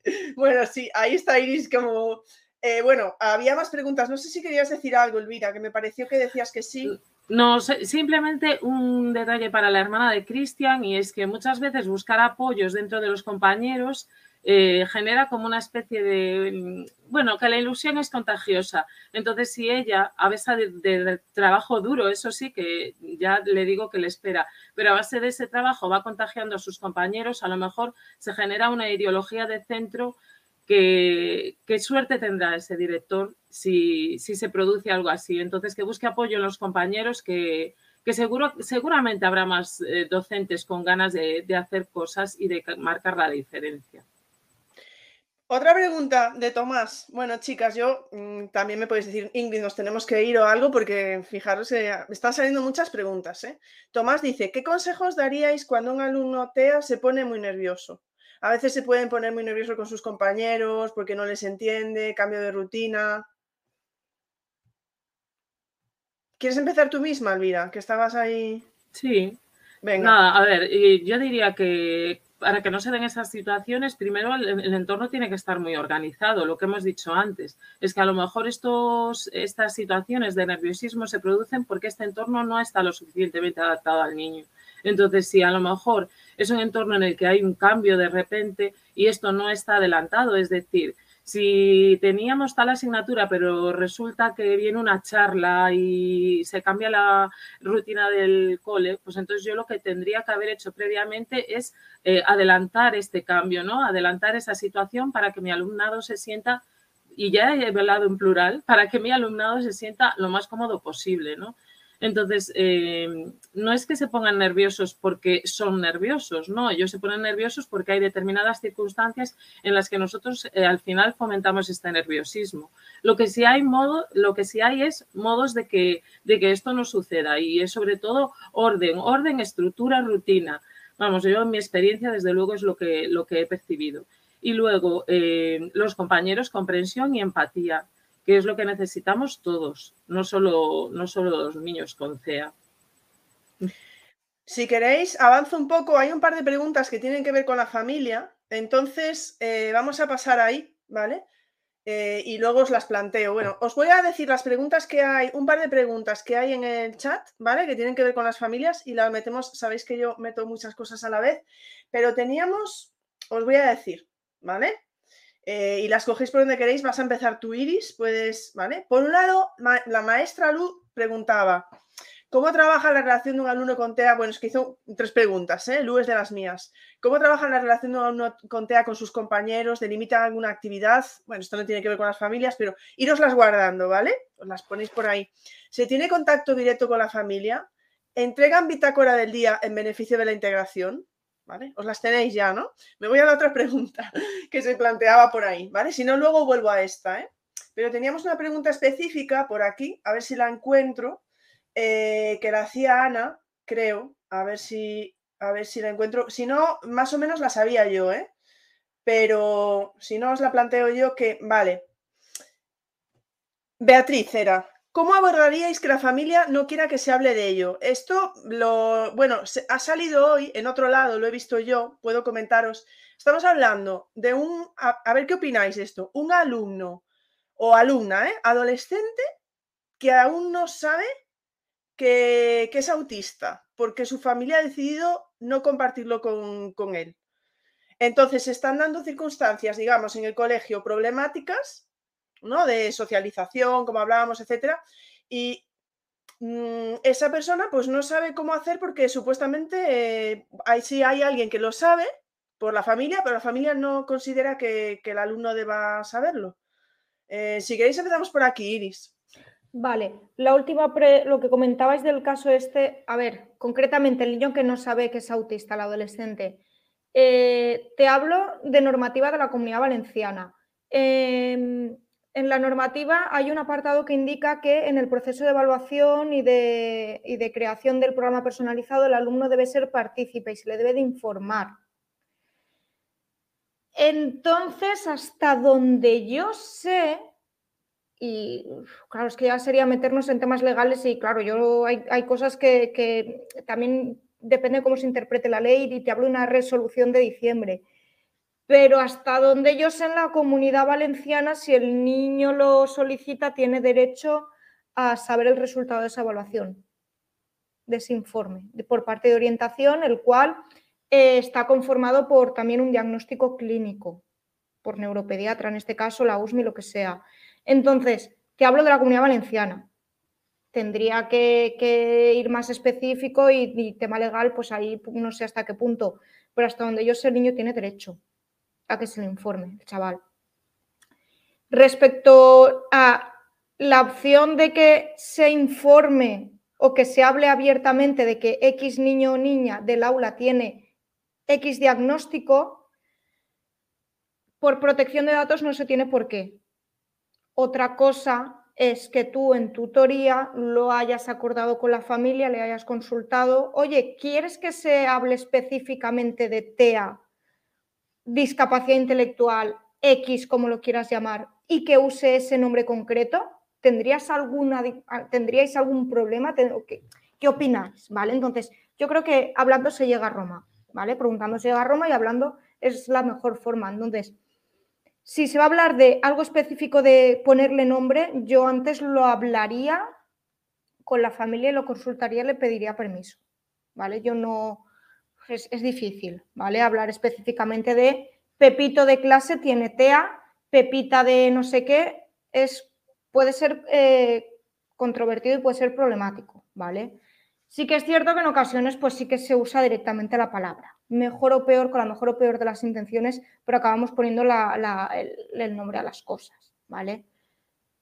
No conozco tampoco gente que diga, es que no sé quién es nervioso porque tiene TDAH y lo verbalice. No conozco esos casos, pero sí que es cierto que hay ocasiones pues que se explicita más de lo que igual hemos podido acordar con la familia. Pero yo creo que hablando con la familia nos podemos entender y que obviamente están en su derecho de que no se eh, comunique al aula qué pasa exactamente. Entonces tienes que usar lenguaje políticamente correcto por decirlo de alguna manera, pero que incluso para mí es lo mejor, simplemente hablar de, lo que estamos diciendo siempre, de sensibilización, de diversidad, de que cada uno es único, de que todos tenemos nuestras necesidades, nuestras potencialidades, que a veces esas barreras no es el propio niño o la niña, sino que somos el resto, el mundo neurotípico, ¿vale? Luego, las otras tres preguntas eran de cómo era, cómo integrar al... A, a ver, de la maestra Lu, ¿cómo trabaja la relación de un alumno de TEA con sus compañeros? ¿Delimitan alguna actividad? ¿Se tiene contacto directo con la familia? Maestra Lu está en México. Vale. Entonces, a lo mejor también está preguntando si aquí se tiene contacto directo con la familia. Vale, el tema de la relación del alumnado con TEA entre compañeros, eso se puede trabajar desde el plan de acción tutorial de forma más específica, ¿vale? El tutor del aula o simplemente con actividades del día a día, normalizado, sin más, un niño más. Es que no, no, no, no, no veo necesario un trabajo específico a no ser que digas, mira, en tutoría quiero hacer un proyecto de, sensibilización porque ha venido un alumno nuevo derivado de X colegio y, tiene unas necesidades bastante llamativas, ¿vale? Que, que, los alumnos, el resto de compañeros se preguntan, que, necesitan que necesitamos abordarlo. Entonces, en ese caso sí que desde el plan de acción tutorial incluso en codocencia o con el apoyo de PTIA, el especialistas orientación, llevar a cabo dinámicas específicas, ¿vale? Luego, contacto directo con la familia, sí, a ver, aquí cada PT, cada maestro, cada él es un mundo, ¿vale? Ya, y cada uno tiene más relación directa, menos relación, pero yo entiendo que sí que hay que tener un contacto directo y que hay que informarles, sobre todo cuando hablamos de alumnado con TEA, con dificultades severas en la comunicación y el lenguaje. Tú tienes un hijo neurotípico y le preguntas, cariño, ¿qué, ¿qué tal te ha ido hoy en el cole? Y te contará mejor o peor, te dará más detalles o menos, incluso tendrá la picardía de decirte alguna mentirijilla. Si tú tienes un niño sin lenguaje oral, con dificultades comunicativas y que ahora mismo con su sistema de comunicación eh, la expresión es bastante limitada, esa familia no va a tener esa información. Entonces, dejar a una familia sin información de cómo se encuentra, de qué tal le ha ido, es muy duro. No te digo que le hagas un resumen de ha entrado, ha hecho tal, a no sé qué, a no sé cuánto, pero dar cierta información. Entonces, por ejemplo, una cosa que hago yo es las agendas viajeras. Yo tengo a mi alumnado, ¿vale? Y cada uno tiene asignado un código de color. Entonces, tienen una tira de, de papel, de cartulina, plastificada con un velcro y con pictos la rutina del día. Pues si primero hemos hecho la asamblea, picto de asamblea. Si luego ha trabajado solo, picto de trabajar solo. Luego se ha lavado las manos, ha almorzado, ido al patio, luego hemos ido a clase de plástica en inclusión, ¿vale? Yo, yo tengo programadas inclusiones como alumnado porque es de aula específica y tiene ciertas sesiones asignadas al grupo ordinario. Si luego ha ido a educación física, picto de educación física. Si luego hemos usado la tablet para una intervención específica, picto de tablet. Luego hemos jugado, luego hemos usado la pantalla, lo que sea, y luego me he ido al comedor. Entonces, yo todos los días lo relleno a las 2 menos 5, se lo meto a cada uno en la mochila y cuando llegan a casa los padres tienen esa herramienta, es decir, con pictos saben lo que ha hecho su hijo cada día y pueden eh, tener ese momento de comunicación de, ah, mira, primero has hecho esto, luego has hecho tal, luego no sé qué. Y a partir ya de, pues, en función de las necesidades de cada niño, pueden un poco comunicar ese día a día, ¿vale? Y, y no sé si había alguna pregunta más. Eh, no, porque yo creo que preguntaba por lo, del, por lo de la bitácora. Si, hay, si se lleva vale, aquí luego también tenemos, sí, algún tenemos el software específico aquí en, la Comunidad Valenciana que es ITACA, entonces también es, digamos, el oficial para la relación con las familias y, informar pues de faltas o cosas concretas, nota, bueno, notas, eh, informes y demás. Pero yo sí que recalcar un poco lo que he dicho antes, la, información directa con la familia y cuidar y tener cuidado lo que decimos. Es decir, no centrarlo todo en aspectos negativos. ¿vale? La familia ya sabe las dificultades. Y machacar a una familia con esto lo ha hecho mal, hoy no ha hecho tal, hoy no ha trabajado, hoy no sé qué, hoy no sé cuánto.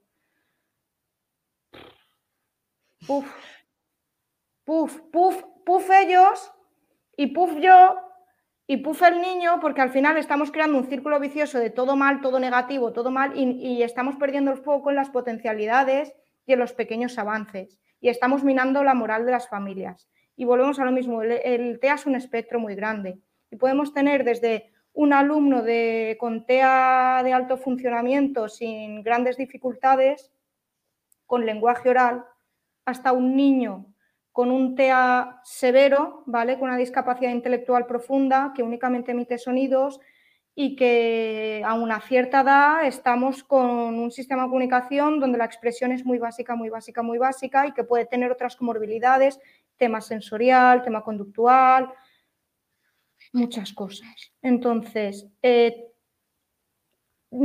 lo que siempre digo es que quienes trabajan, que ya no solamente PT y sino todos los docentes, especialmente los que atienden alumnado con, con TEA, con discapacidad intelectual, tienen que hacer un ejercicio de ponerse en lugar de la familia, decir, vale, yo lo tengo de 9 a 2, pero es que ellos están con ellos toda la vida.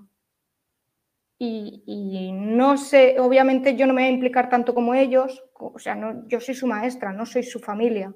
Entonces, eh, no estoy trabajando para el niño o la niña, estoy trabajando también para la familia y tengo que cuidar mucho el mensaje que doy y, tengo que mantenerlos informados e intentar pues, que estén tranquilos, porque ellos dejan a su hijo de 9 a 2 y no es como quien deja a un niño neurotípico que se las apaña, no, estás dejando a un niño que puede tener muchas dificultades, en algunos casos muy concretos.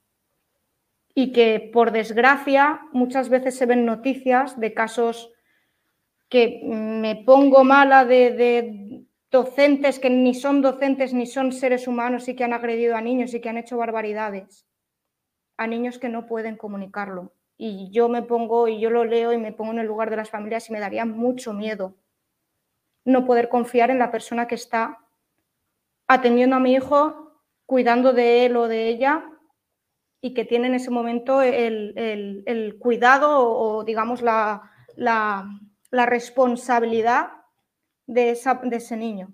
Entonces, a mí me, gusta o quiero intentar que, las familias estén tranquilas, que cuando me entregan al niño a las nueve digan, vale, no pasa nada, está todo bien. Incluso si mi hijo tiene una crisis, está bien. Y, eso, un poco. Luego también esto es un poco como todo, pues no todo el mundo piensa igual, no todos los profesionales quieren dar tanta información, no todos pues, se quieren mantener al margen. Pues bueno, pues ya cada uno eh, lo que considere. Pero yo lo que pienso es eso, que hay que implicar a las familias y que tienen un peso enorme en la escuela y que no se le da. Iris, por último, una cosilla que quedaba por ahí. Em, además de estar en contacto con, la con las familias, ¿estáis en contacto con otro tipo de profesionales? Pues si va al psicólogo, a logopeda, etcétera. Mm. En mi caso, bueno, sí. Eh, eh, de hecho, también depende. Eh, por lo general, el alumnado con TEA, la mayoría, bueno, depende. Si son familias con pocos recursos, a partir de cierta edad se van por los aires y si no pueden permitírselo, no tienen agentes externos pero por lo general sí, sí acuden a fisio, a centros multidisciplinares con logopeda, neuropsicólogo, psicólogo, terapeutas ocupacionales, una banda enorme de profesionales, incluso psicopedagogos, musicoterapeutas, X.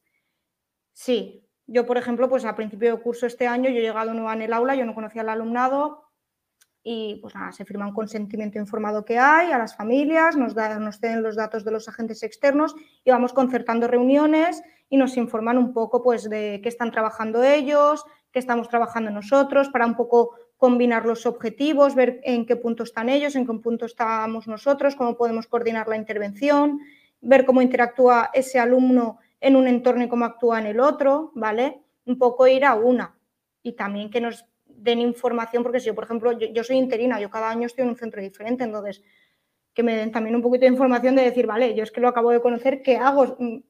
No hay dos niños con TEA iguales, no hay dos niños con discapacidad intelectual iguales, entonces yo suelo intentar coordinarme con todos los, los agentes externos que tengan en la medida que me da tiempo, porque tampoco es que contemos con tantas horas. Ha habido este año reuniones que he hecho de llamadas de 10 minutos porque no he tenido más, que esa es otra. Y luego ha habido también, hay ocasiones en las que totalmente respetable, la familia no quiere que, que, tengamos relación, que hay casos muy puntuales, pero si no, no quieren, no quieren, no pasa nada. Pero, pero sí, la idea es coordinarse con los agentes externos. Incluso, incluso eh, en los planes de transición, volcar esa información a los siguientes profesionales que van a atender a ese niño, tanto entre tutores como especialistas eso también es importante, que haya una continuidad o, intercentros, que el alumno pasa a otro centro, eh, pasa a un instituto o un cambio de modalidad. Todo eso hay que, intentar coordinarse y dar información y trasladarla y, llevar un poco un feedback. Pues mira, como llevamos casi, que llevamos hora y media casi, y acabas de nombrar esto, voy a meter ya dos preguntas en una, ¿vale, Iris? Porque estás hablando de la importancia de la coordinación. Supongo que esa coordinación también es importante con el resto del profesorado, ¿no? Cuando da tiempo, sí. Es que no tenemos tanto tiempo, o sea, es, es, yo este año, por ejemplo, voy muy saturada. Entonces, tengo muchos tutores, muchos especialistas con los que me gustaría coordinarme, pero es que eso es cole tras cole, es, es una, una cuenta pendiente que tenemos en el sistema educativo español. ¿Y tu experiencia en ese sentido es positiva? O sea, ¿siempre has encontrado colaboración por el otro lado, como especialista? Hay veces que sí, hay veces que no. Un poco de todo. Me he encontrado un poquito de todo. Me he encontrado profesores muy saturados que lo han intentado y no hemos podido, incluso yo muy saturada, decir, no, no, no me da para coordinarme con todos. Me he encontrado con compañeros que únicamente buscaban recetas mágicas y yo, ni yo, ni nadie puede dar recetas mágicas. Eh, me he encontrado con compañeros que sí he encontrado los momentos para coordinarme y para llevar a cabo cosas, eh, realizar adaptaciones, llevar un seguimiento incluso así tema de codocencia también. Y luego me he encontrado también con compañeros que no quieren saber nada. Entonces es un poco eso. Pero en general, más que el tema de querer o no querer, la mayor dificultad que me encuentro año tras año, tras año, tras año es que no tenemos tiempo. Porque dentro de las horas, entre los días de formación, las tutorías, reuniones con agentes externos, mucha burocracia, muchísima burocracia, papeleos. Eh, es que se nos comen las horas, o sea, no, no, no tenemos tanto tiempo. Entonces, más que la dificultad de, querer, no querer, de llegar a puntos de, encuentro, de coincidir o no coincidir o llegar a acuerdos, mm, la mayor dificultad que me encuentro es el, tiempo. Porque si yo, por ejemplo, tengo alumnado, o bien porque soy de aula específica y los tengo repartidos por cursos, o como soy de PT de centro, pues como de PT de centro llega a tener casi 20 niños en un centro de tres líneas. ¿Cómo me coordino yo con tanto profesor? ¿Dónde saco las horas? Incluso hay ocasiones en las que tienes esa sesión de coordinación y lo único que sirve es de desahogo de he tenido una semana horrible, lo he probado, viene desreguladísimo, no puedo más. Y, hay veces que, sirve más de, psicoterapia, así de ir por casa, que de reunión de coordinación. Y muchas veces no tenemos tiempo. Es muy difícil. Yo a día, de hoy, para mí sigue siendo uno de, mis hándicaps a nivel laboral. ¿no? No, encontramos tiempo para reunirnos. Esta mañana iba a buscar una compañera y estaba reunida con unos padres. Y le he dicho, me paso, luego me dice, no, luego tengo otra tutoría. No tenemos tantas, son las ratios tan altas, tanto alumnado que atender, que es que es muy difícil el tema de la coordinación entre todos. Además del hecho que salió también con, las docentes autistas que tuvimos el domingo, que lo, yo te lo he visto a ti muchas veces por Twitter, Iris, del cambio de, centro de un año para otro, ¿no? Dices, cuando los padres ya, cuando las familias están contentos contigo, ya te conocen, etcétera, etcétera, eso también daría para, otro, para otra charla, ¿no? Es que esas otras, esto lo hemos comentado muchas veces en, ahora estamos en España, bueno, sí, no sé, en otras comunidades autónomas estamos con los procesos de estabilización de interinos, pero las tasas son altísimas. Son altísimas. Y yo solamente en PT creo que estoy la 900 y estoy en puestos altos de interina. Bueno, puestos altos no, pero que somos muchísimos interinos. Y, son un montón de plazas vacantes las que son de, que solamente en verano de PT salen mil puestos para interinos que el año que viene no saben dónde van a estar. Vacantes anuales, te digo, ¿eh? o sea, no te estoy diciendo sustituciones, te digo vacantes anuales, que salgan mil vacantes que el año que viene cubrirán otras personas en toda la comunidad valenciana. Eso te hablo las de julio. Luego en septiembre salen otras cientas más. Pues eso hay que estabilizarlo ya hay que los, y más cuando estamos hablando de, de, PTs o de centros que tienen altas tasas de, movimiento de, claustro. Eso es una locura. Ya no solamente por nosotros que vamos pululando por la comunidad valenciana, es, es por los niños. Llevar a cabo proyectos de centro que dices, vale, vamos a llevar a cabo un proyecto de inclusión, patios, patios coeducativos o pictografía de centro, accesibilidad, formación. Vamos a hacer una formación de centro súper chula sobre tal. Y el año que viene resulta que el 4%, 40% del claustro es interino y cambia. El proyecto se te ha ido. Y es una lástima porque hoy en día hay proyectos chulísimos que se pueden llegar, llevar a cabo a los centros. Los, patios coeducativos, eh, pictografiado de centro, formaciones, Cambios de metodología, eh, desdobles, lo que sea, líneas metodológicas, la línea, lo que sea, un montón de cosas. Y no, porque no hay estabilidad. Entonces, claro, es, es otro problema que tiene el sistema. Pero eso es el sistema. Pues muchas gracias, Iris. Bueno, eh, hemos metido dos preguntas en una, pero a ver, sois vosotras las que os estáis alargando. No lo digo por Iris, eh, lo digo por vosotras, pero si alguna se tiene que ir o lo que sea, por favor, decídmelo, ¿vale? Porque si no, yo voy a seguir para abajo. No nos quedan muchas preguntas, pero bueno, unas poquitas. Eh, Elisa, vamos a como juntar un poco las preguntas, ¿no? Bueno, si quieres responder algo de lo que estaba por ahí, sino como la coordinación, la relación con las familias, con otros profesionales, con los compañeros. Bueno, un poco en el, hilo que, venía comentando Iris, ¿no? Al final eh, es imprescindible eh, una evaluación y una coordinación que sea multidisciplinar, ¿no? ya sea con, profesionales externos, eh, ya sea eso, el terapeuta ocupacional, el logopeda, el psicólogo, y también con otros especialistas, ¿no? Que, que pudiera haber, ya sea el psiquiatra, el digestivo, que también están ahí, ¿no? Que muchas veces nos movemos siempre con el neuropediatra y el psicólogo, pero ojo, que también en, los alumnados eh, autistas también un digestivo también es, importante, ¿no? Tenerlo. Entonces, eh, contar con, un seguimiento y con una, eh, un equipo de trabajo multidisciplinar externo y luego también interno, ¿no? Eh, al final ya es la, coordinación con todos los profesores, ya sea PT, AL, eh, todo el departamento de orientación, eh, con el profe de educación física, con el de música, con el de inglés, o sea, porque al final todos tienen un punto de vista sobre qué le está funcionando a ese niño, qué le gusta, qué no le gusta, sea, que, también esa información porque nosotros tenemos nuestra información en nuestro contexto, de nuestra clase, que a lo mejor muchas veces te sientas a hablar con el profe de educación física y te dice, ah, pues en mi clase otra cosa, y entonces vas encajando piezas del puzzle, ¿no? Entonces es muy importante también eh, el, poder compartir esa, información porque va en beneficio del niño, ¿no? Y porque al final es lo que posibilita que arme una estructura coherente eh, pedagógicamente hablando, ¿no?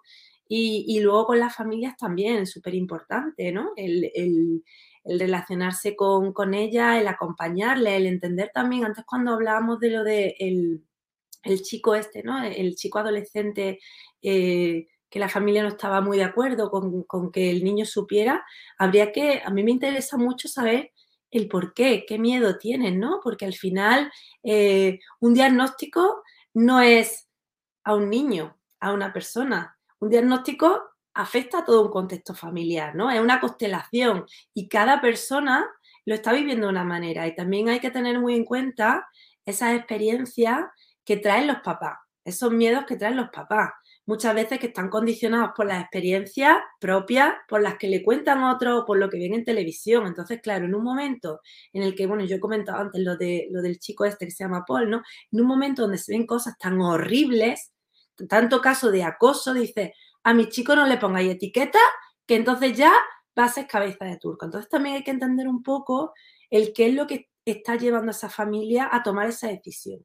Porque a veces no solamente el niño necesita apoyo y acompañamiento especializado, también la familia lo necesita. También, y muchas veces les cuesta, les cuesta pedirlo porque están en un modo supervivencia de eh, ahora va al cole, ahora va a terapia, ahora voy no sé qué, y ahora eh, tengo que enfrentarme a que coma, que con los problemas que, tiene con las texturas, con tal, o sea, están en un modo supervivencia que a veces no les permite tener un espacio también propio para disfrutar de su paternidad, de su maternidad, para quejarse de su maternidad, de su paternidad, o sea, al final esa cultura de eh, la buena familia, la entregada familia, que se, que se eh, dan entero, dejan su vida de lado y se enfrentan y se, a, la discapacidad y se entregan por completo hasta olvidarse ellos mismos, ¿no?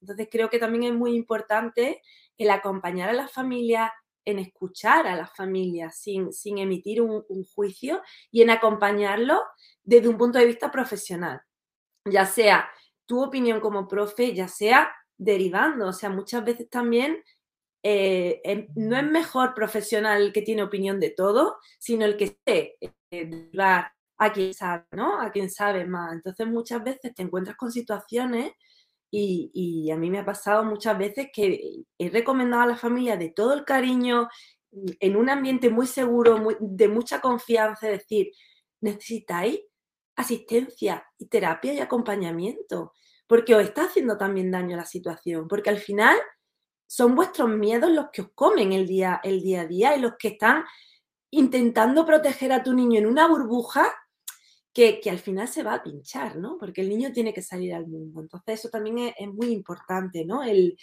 hacer un, espacio de complicidad con, con la familia y en hacerlas partícipes de eso. Y también el defender el, el derecho al, el acompañamiento familiar, el derecho a que la familia también, yo cuando hablan de la atención temprana, también digo, las familias también están ahí y también deberían de estar incluidas en esos procesos de mm, tu niño acaba de nacer, se le detecta síndrome de Down o lo que sea, me da lo mismo, o al poco, al año de nacer o cuando sea, y que ya haya un protocolo que guíe, o sea, que ya de oficio ya te metan en atención temprana, ya de oficio te, vayan a evaluar una serie de profesionales y que la familia no tenga, porque nosotros estamos relacionadas con esto, pero la familia no tiene ni idea. O sea, tiene que hacerse un cursillo a, paso agigantado la mitad de las cosas que miran en, Google, intentan sobrevivir. Ah, ahora que tengo que ir hasta aquí. Vale, ¿y ahora qué tengo que pedir?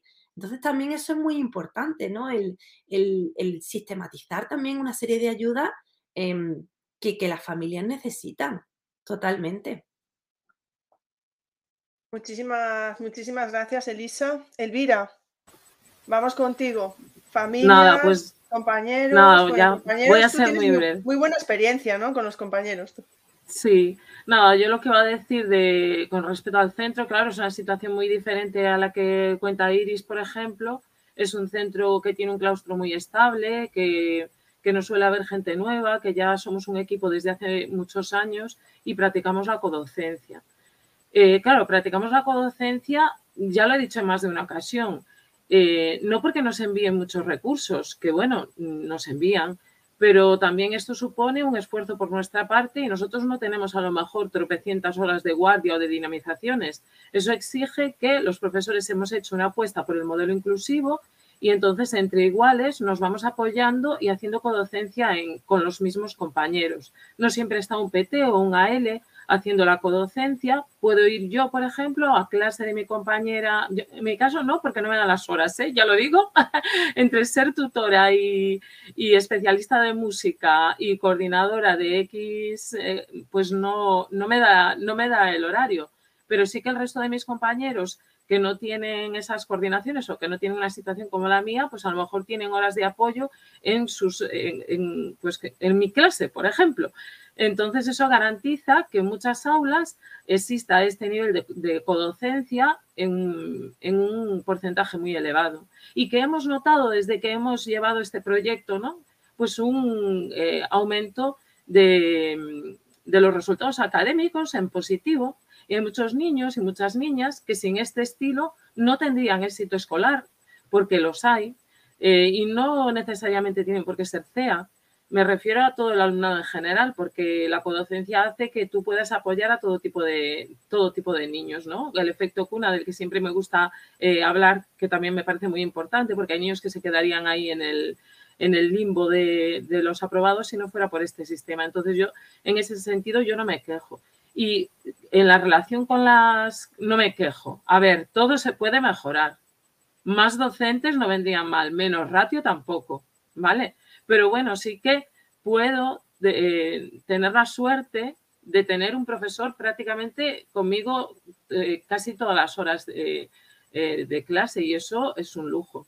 Perdona, mira, antes de que, de que pases a hablar de las familias, es que Quique pone aquí una pregunta incómoda.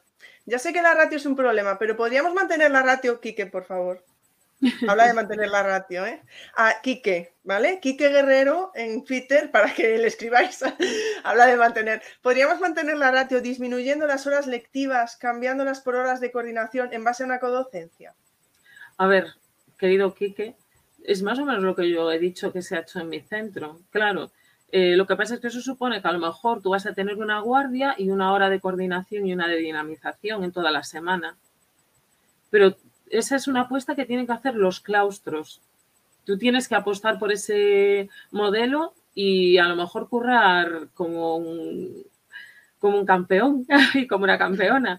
Eh, claro, porque los recursos, si bien vimos ya en el Space en su día que hicimos con nuestra querida Marta, no son los mismos a lo mejor los que, los que podemos tener en Galicia en relación con los que se pueden tener en Madrid, ¿vale? Que cambian mucho, pues las ratios, cambian mucho el, profesorado escrito y demás. Si bien es cierto que ese nivel de codocencia implica un esfuerzo profesional y llevarte mucho trabajo para casa.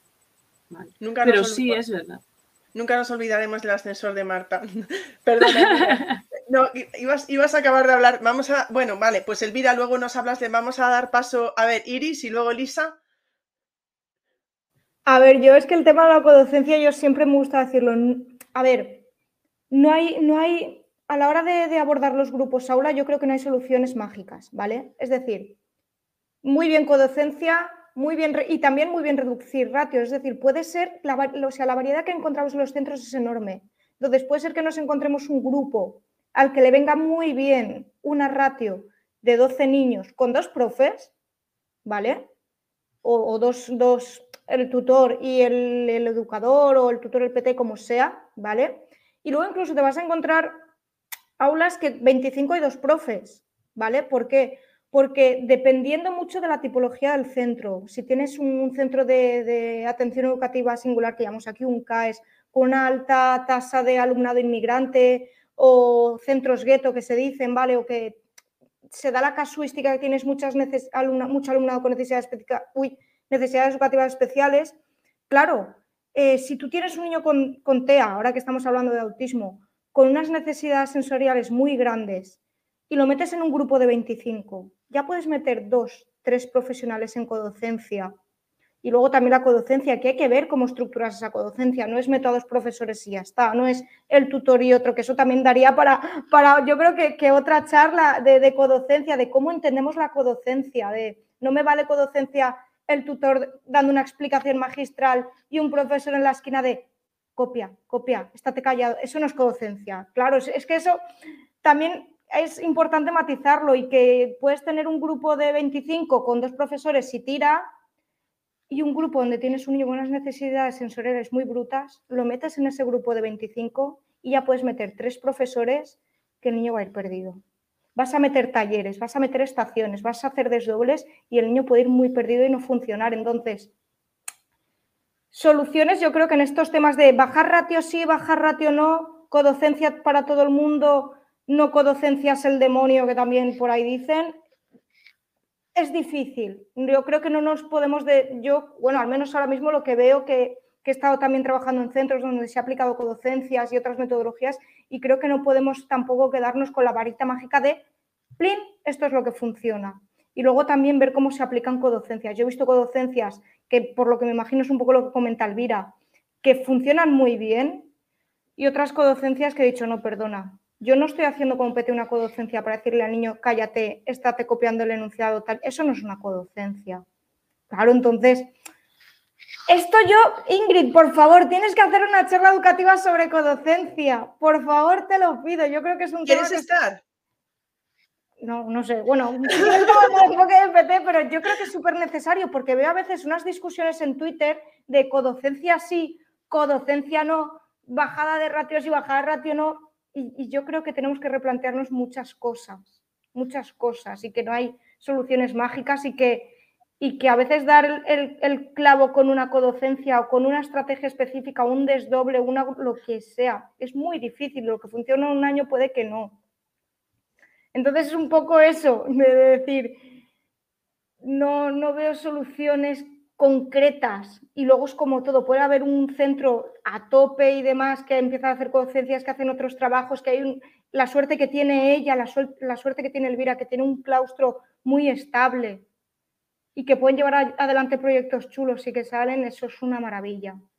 Pero que por desgracia no siempre podemos decir lo que funciona en un cole va a funcionar en otros o usar un centro como modelo, porque lo que funciona en un centro de, un, de tres líneas con un nivel que suena horrible, pero que no hay grandes dificultades, no hay una alta tasa de alumnos con necesidades especiales en comparación con otro centro, con una alta tasa de inmigración, con muchas dificultades socioeconómicas, con que puede estar desbordado, igual lo que funciona en uno en el otro no. Entonces yo creo que eso también hay que tenerlo muy en cuenta.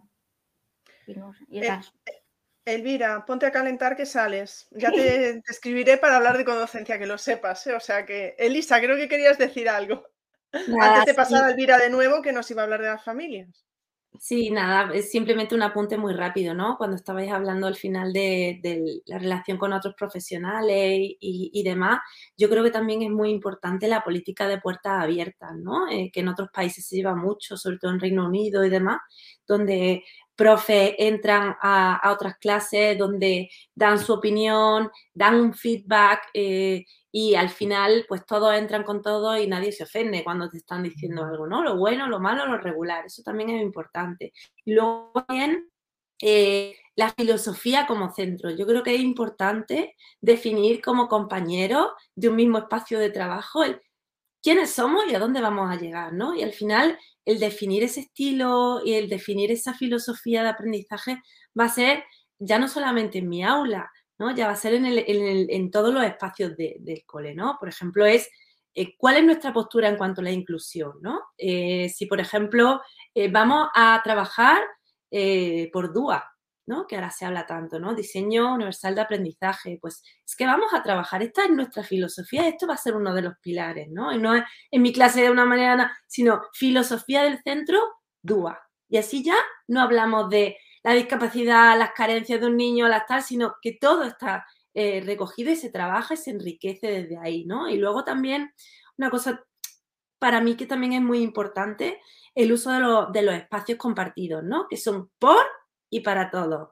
El recreo, los baños, el comedor, ¿vale? O sea, el cómo vamos a hacer que eso realmente, esos espacios sean inclusivos, depende de todo, de la decisión y del empeño de todos los profesionales de ese centro.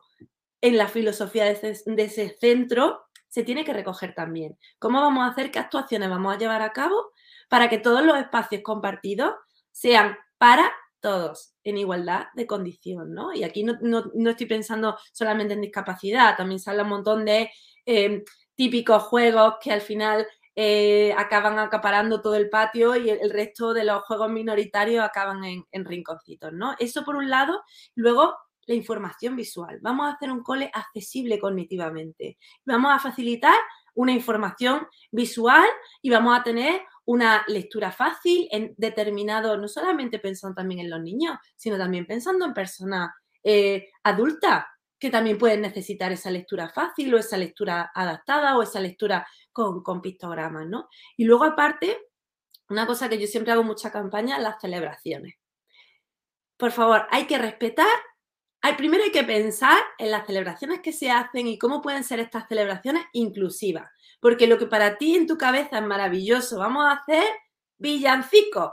Para otros niños, y, y se están riendo, ¿no, compañera? ¿No? Porque sabes de lo que hablo. Para otros niños puede ser horrible. O sea, ese, ese momento en el que está todo el mundo junto, todo el mundo gritando, cantando, emocionado, o sea, no es inclusivo. Que a ti te parezca em, divertido, entrañable, celebrar, eh, no quiere decir que para todo el mundo lo sea, ¿no? Y entonces, dentro de una filosofía de cole, de instituto, me da lo mismo, que sea inclusivo, hay que pensar, no hay que dejarlo toda la improvisación. ¿Cómo vamos a hacer que la celebración de Navidad sea inclusiva? Que si hacemos una fiesta en el carnaval, sea inclusiva. Que si hacemos un, no sé, una entrega de orla, una, lo que sea, ¿cómo vamos a hacer? ¿Qué podemos hacer nosotros para que sea inclusivo? ¿Qué cambios tenemos que hacer? Entonces, todo eso al final eh, es necesario para, para eh, trabajar compañeros con compañeros y tener todo muy claro, aunque esté yo en mi clase y mi compi en el, en el otro, esta es la filosofía, esta es nuestro, nuestra brújula que orienta toda nuestra, nuestra práctica ¿no? pedagógica. Gracias, Elisa. Bueno, Elvira, que te quedaba por contestar a ti la importancia de la relación con las familias. Kike está aclarando lo de la codocencia. No vamos a entrar más en ello ahora porque si no nos vamos al otro lado, pero que sepáis que Kike está aclarando lo de la codocencia por aquí. Pero, Elvira. Eh, yo creo que todos. Yo creo que todos pensamos lo mismo, en realidad. A ver, evidentemente, ya, yo contestaba. Yo era por meterme con ¿eh? nada más. No, pero a ver, yo creo que todos, en cierto modo, estamos muy de acuerdo con la bajada de ratios. Es que no tiene nada que ver con la codocencia, quiero decir. Pero no tiene que ver, pero sí tiene que ver. Yo entendí perfectamente la pregunta de Kiki, estoy totalmente de acuerdo y lo mantengo en lo que, en lo que he dicho. Y, y animo a todo el mundo a que se quiera eh, pues introducir en ese mundo también, ¿eh? porque yo en mi experiencia, que es de la única en la que puedo hablar, en mi experiencia eh, pues tiene muchos beneficios y desde luego yo a las pruebas me remito. El índice de aprobados ha, sido mayor después de, este intento. ¿no? Y nada, de las familias, decir lo que ya dije en el Space en su día, nadie conoce a los niños, a las niñas, mejor que sus padres y sus madres, que sus progenitores. Eh, ¿Cuántas veces piensas, este ya lo tengo calado, tienes una tutoría, una sesión de tutoría y te dicen, pues mira, que sepas que es así, que tal, que cual, y te desmontan? y te desmonta totalmente porque realmente eh, los docentes, eh, tendemos, yo creo que tendemos a juzgar a los niños muy rápidamente y a, porque tenemos como esos esquemas sociales, ¿no? Que todos tenemos, a ver, porque el cerebro funciona así, ¿no? Y acabamos metiendo a los niños en cajitas, pues este es así, este es así. Y muchas veces son las familias las que desmontan esos mitos eh, que los profesores tenemos un poco, un poco la manía de ordenar y de clasificar. ah, para mí, yo he aprendido mucho trabajando con las familias. ¿eh? Es una fuente inagotable de, de recursos, muchos de ellos. Además, hay que tener en cuenta que ahora las familias de ahora no son las familias de antes. Estamos hablando de personas formadas que tienen eh, pues, eh, un acceso a Internet y a la cultura de una manera que no lo tenían antes y por lo tanto tienen una opinión y derecho a, expresarse. Y concuerdo muchísimo con lo que decía eh, Iris, que me parece fundamental. La información es tranquilidad a los padres hay que darle la mayor información posible porque eso otorga tranquilidad. Lo digo como madre, ¿vale? Eh, toda información que recibes de, la, de la tutora, del tutor de tus hijos, eso te da tranquilidad y yo creo que en el caso de un niño o de una niña con condición del espectro autista tiene que ser más acentuada esta, esta información y siempre acabada en positivo. Si yo tengo algo que decir que no, que no va a ser positivo, porque no siempre, por desgracia, lo que, lo que decimos es así con cualquier niño, eh, con cualquiera niña, pues siempre al menos acabar en positivo, porque todo niño, toda niña tiene algo de que su docente sentirse orgulloso o orgullosa. Por lo tanto, eh, yo creo que sí es fundamental eso, acabar en positivo. Bueno, pues antes de pasar a las dos últimas preguntas que tenemos, pero que no quiero dejarlas pasar porque son dos preguntas muy necesarias, eh, las dos últimas preguntas también que voy a hacer del chat, porque es que si no esto, vamos, sé que van a dar las 12 y estamos aquí. Entonces, Autivista preguntaba, Iris, te lo digo a ti ya, ¿eh? ¿Qué hacer? Porque se lo pregunté un poco parecido antes a Elvira, realmente, ¿no? ¿Qué hacer cuando hay un imprevisto? ¿Vale? Un niño se pone enfermo y no viene, o es el maestro el que no viene y va a estar con otro profesor diferente. Es que no entendí muy bien la pregunta, ¿eh? pero entiendo que porque cuando hay un imprevisto, eh, Elvira, Elvira, eh, ah, Elvira estaba hablando también, vale, pero bueno, dejo a Iris. Ah, no, pensé que, no, no, no estabas, no se te escuchaba, Elvira, pero vi que estabas haciendo gestos y pensé que querías decir algo. Entiendo que es que hay un imprevisto, pues a lo mejor un cambio de profesor o un cambio de aula, vamos a ponernos ahí, ¿no? Porque antes Elvira era como, vamos a intentar que eso no ocurra, vamos a organizar todo bien para que no se tenga que poner nervioso, pero ¿y si ya ha sucedido algo, un imprevisto? Iris. Vale, yo, a ver, además de la estructura, o sea, nosotros trabajamos la estructura para darle una tranquilidad, ¿vale? Esto es un poco la, la, metáfora del vaso de, de, agua, ¿vale? Un vaso en la cabeza que se va llenando de ansiedad, incertidumbre, mm, cosas que salen de la rutina y demás. Entonces, llega un punto que el vaso se llena, desborda y puede haber una crisis. Entonces, tenemos que buscar, por eso a mí me gusta mucho el el enfoque basado en apoyo conductual positivo porque es preventivo. Entonces, sí, vamos a trabajar rutinas, vamos a trabajar una estructura, pero es importante que dentro de esas rutinas también empecemos a meter las sorpresitas, ¿vale? Es decir, una exposición controlada a qué puede pasar si hay una sorpresa o qué puede pasar si hay algo que se sale de la rutina, ¿vale? Dependerá del caso. Entonces, eh, si yo, por ejemplo, hace unos, años tenía un alumno que tenía mm, muchos problemas con la incertidumbre, muy baja tolerancia a la incertidumbre y padecía muchísimos problemas de ansiedad. Entonces, lo que se le hizo dentro de los programas personalizados de intervención con el niño es, vamos a programar todos los días, meter una pequeña sorpresa controlada. ¿vale? Es decir, yo te voy a hacer una rutina y poco a poco, cada día te voy a introducir una pequeña sorpresa, que al principio será positiva, ¿vale? Las sorpresas que vamos a jugar. Entonces, yo te pongo dentro de la rutina un picto de sorpresa y todos los días te voy a meter una sorpresa. Al principio te la meteré al principio del día, ¿vale? Las primeras veces para que no tengas que estar mucho tiempo con, el agobio y la ansiedad y no generarte un malestar. Con el paso del tiempo te la voy a ir prolongando, en el tiempo para que tarde más en llegar a esa sorpresa. Y también otra cosa paralela es enseñar a gestionar la, la ansiedad, ¿vale? Cómo podemos que se autorregule o regularlo a él, ¿vale? Esas estrategias. Es un trabajo complejo, ¿eh? Y luego vamos a ir cambiando esa sorpresa. Igual ya la sorpresa no es jugar, o igual la sorpresa es que te voy a añadir una actividad extra que no te gusta tanto, un poquito más negativa, por decirlo de alguna manera, o no, tan reforzante a nivel positivo. Eh, eso, por un lado, es un trabajo preventivo para exponerle a la incertidumbre y a las sorpresas y que no pasa nada, ¿vale? Y otra cosa sería, eh, conociendo al niño, eh, tener preparada algún tipo de historia social en ese momento o hacerla ahí de qué pasa si me pongo nervioso. Por ejemplo, eso lo he hecho yo con algunos niños, que había de repente una incertidumbre, o sea, había un cambio de rutina, lo que sea, y se ponía nervioso. Si tú ya sabes más o menos cómo va a reaccionar ese niño cuando hay un cambio de rutina, un cambio de profesor, tú le puedes dar ya esas alternativas. Entonces yo, por ejemplo, tengo una historia social que es, ¿qué hago cuando me pongo nervioso? Entonces le doy siempre, primero, un planteamiento de estoy nervioso, cuando estoy nervioso eh, me muerdo o me escapo de clase o me autolesiono o grito o chillo, lo que sea. Soluciones. Y le pones opciones, eh, una o bueno, dos o tres opciones, depende también la capacidad que tenga el niño para elegir, para autorregularse.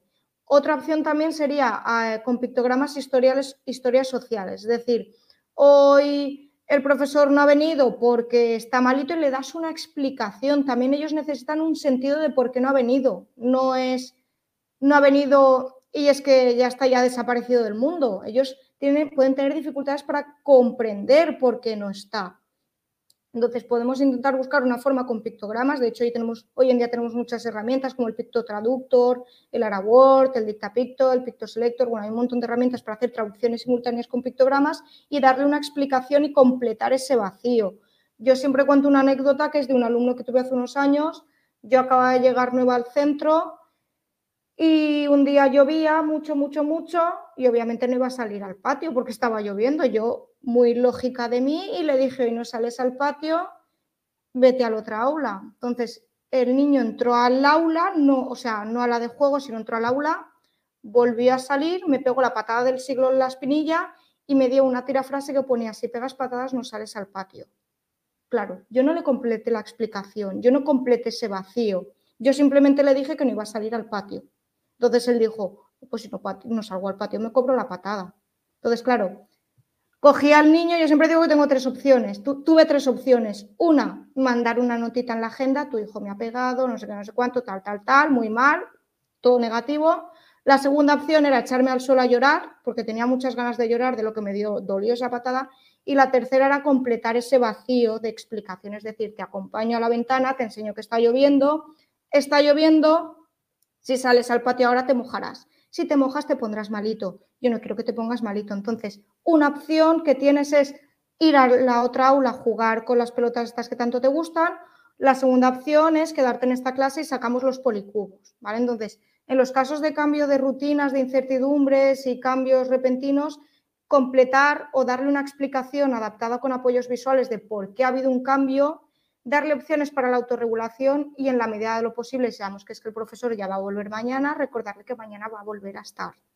Entonces, apoyos visuales, historias sociales, un carácter preventivo de exposición a la incertidumbre, al cambio de rutina, que también viene bien si sabemos que tenemos un niño muy rígido, pues una forma es también trabajar esa rigidez de, oye, que hay cambios y la vida es cambio y no todo lo podemos tener controlado, ya no solamente por decir, no, teniendo un, enfoque de tienes que ser como los neurotípicos que no les molesta el cambio, no, simplemente también por ellos, porque van a haber cambios que no vamos a poder controlar y que tenemos que trabajar esa flexibilidad porque sufren ellos, ese vaso de ansiedad se les llena y lo que queremos es que no tengan ansiedad, que se enfoquen de forma positiva al cambio, a los cambios bruscos de rutina, a algo, un imprevisto. Entonces, por un lado, eh, estrategias preventivas basadas en apoyo conductual positivo y por otro lado, en el caso de que ya ha sucedido el cambio y no lo podíamos solucionar y no es algo que no está a nuestro alcance gestionar porque son cosas de la vida,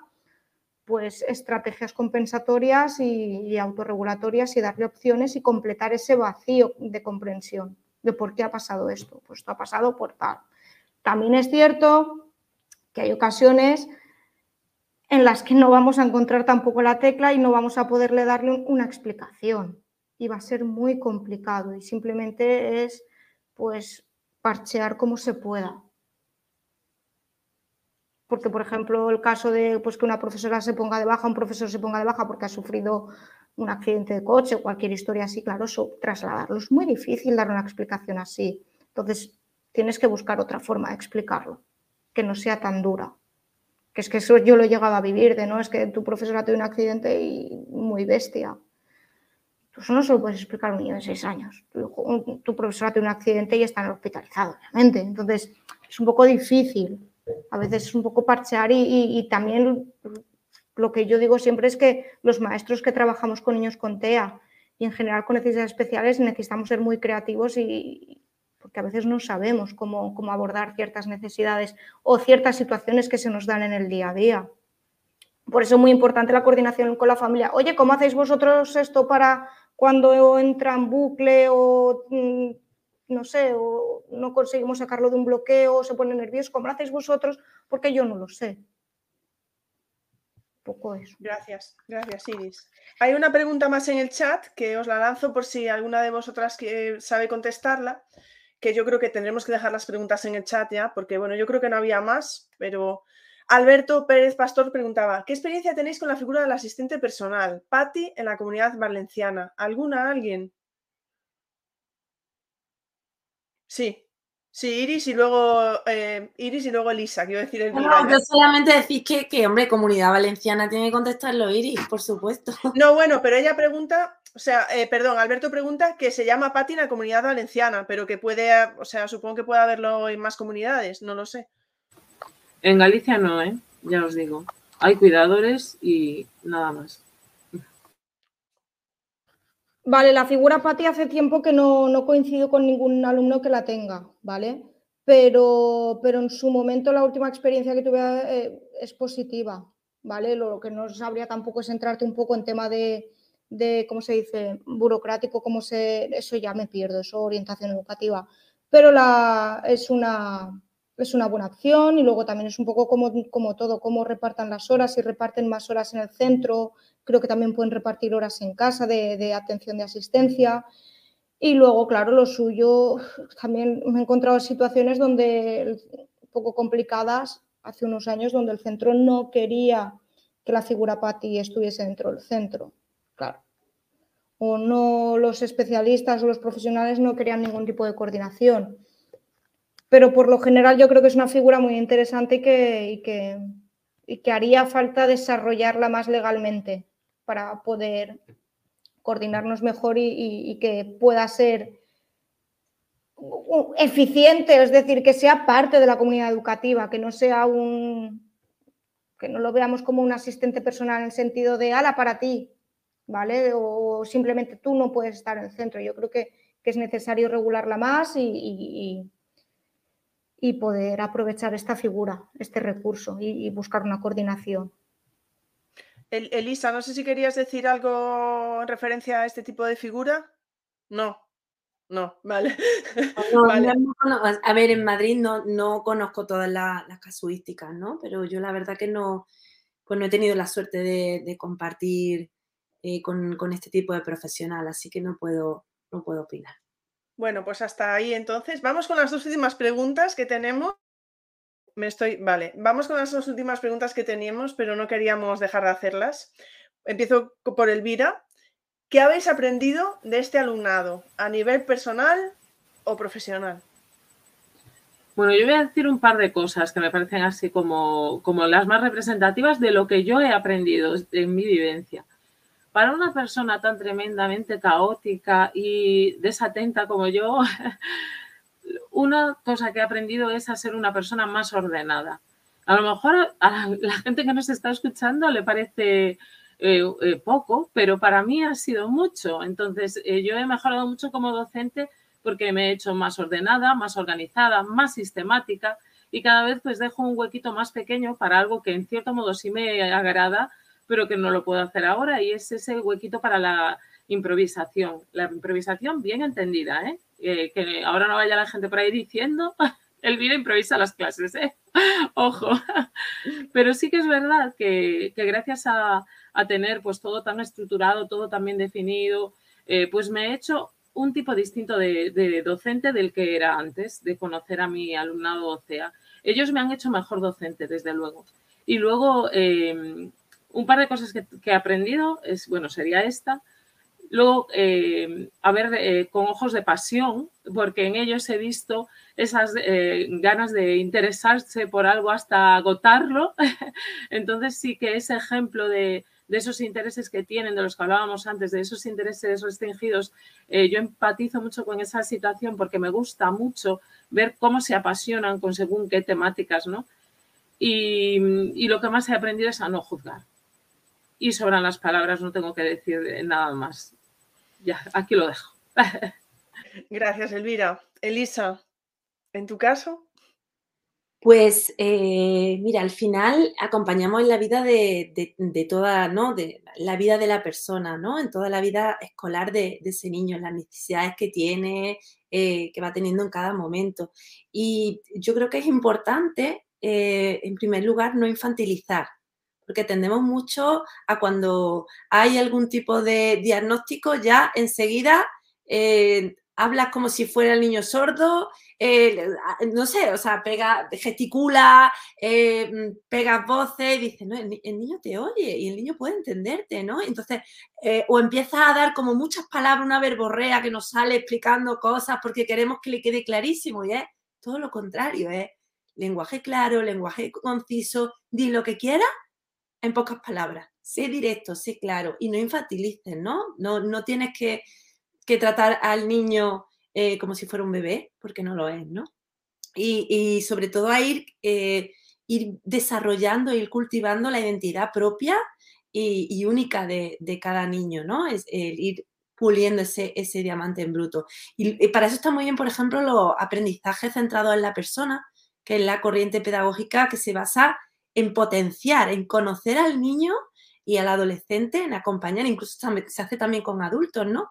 Em, hay mucho en internet que le interese, hay muchos cuadernos que se, para trabajar em, mm, con esta metodología, ¿no? Y se basa principalmente en eso, en, en que la parte emocional, la parte social, tiene tanto peso como la parte curricular. Y entonces esa, parte, el cómo lo vamos a trabajar, cómo vamos a ir descubriendo tu vocación, tus puntos fuertes y, demás, ¿no? Entonces, a mí esa, esa perspectiva que le he ido descubriendo, la verdad que, me ha gustado muchísimo, ¿no? Y luego aparte, también el, el hablar abiertamente de educación sexual, ¿no? Porque la adolescencia es muy complicada, es muy compleja, ¿no?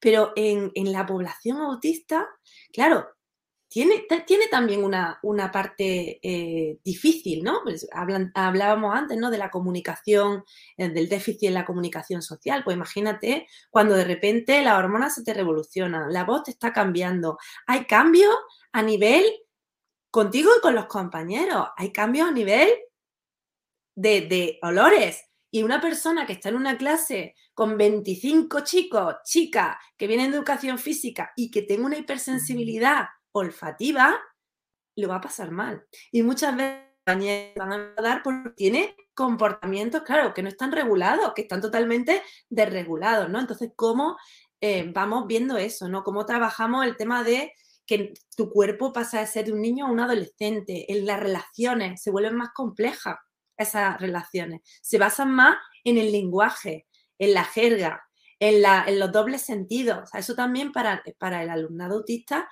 es un desafío y un reto, ¿no? Todas las etapas tienen su parte, pero esta es un desafío y un reto el enfrentarse a esa, a esa complejización, esa abstracción mayor del lenguaje, ¿no?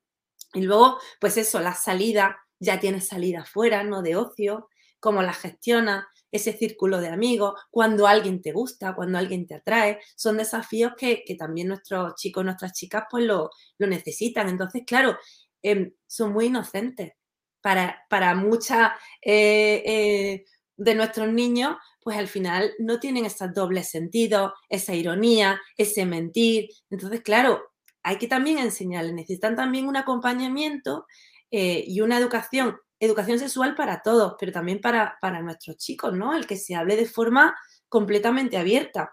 Tengan discapacidad intelectual, no la tengan, eso me, me da lo mismo, pero todos deberían de tener una educación sexual eh, buena y acorde, ¿no? Y luego también, una cosa también eh, importante es el tema de las mujeres y el autismo, ¿no? Eh, sí que hay, hay un artículo de una, de una chica que está por, la unidad de, psiquiatría de Puerta del Hierro, de aquí de, Madrid, que se publicó en el, en el 2020 y, bueno, hablan del caso de, una chica, ¿no? Una chica con 13 años que derivan desde el servicio de alergología porque tienen, bueno, pues porque eh, veían que al final pues eh, tenía unas dificultades y, uno, y un, tema eh, ansioso-depresivo que complicaba el tratamiento de, esa alergia, ¿no? O esa, y entonces te hablan de cómo se evalúa a la niña, cómo tal, vamos, ya la adolescente, ¿no? Y se ve que tiene, eh, que tiene autismo. ¿no? Y entonces, como esta chica, que además ya tenía, llega allí con una, eh, con autolesiones, con una serie de acciones, van eh, desgranando un poco en el, en el, artículo qué pruebas se pasa y sobre todo em, esa falta al final se está hablando mucho ahora en la comunidad científica de que, claro, hace unos años veíamos una prevalencia de 4 sobre 1, ¿no? Una, había eh, una niña por cada cuatro diagnósticos de, de, de TEA.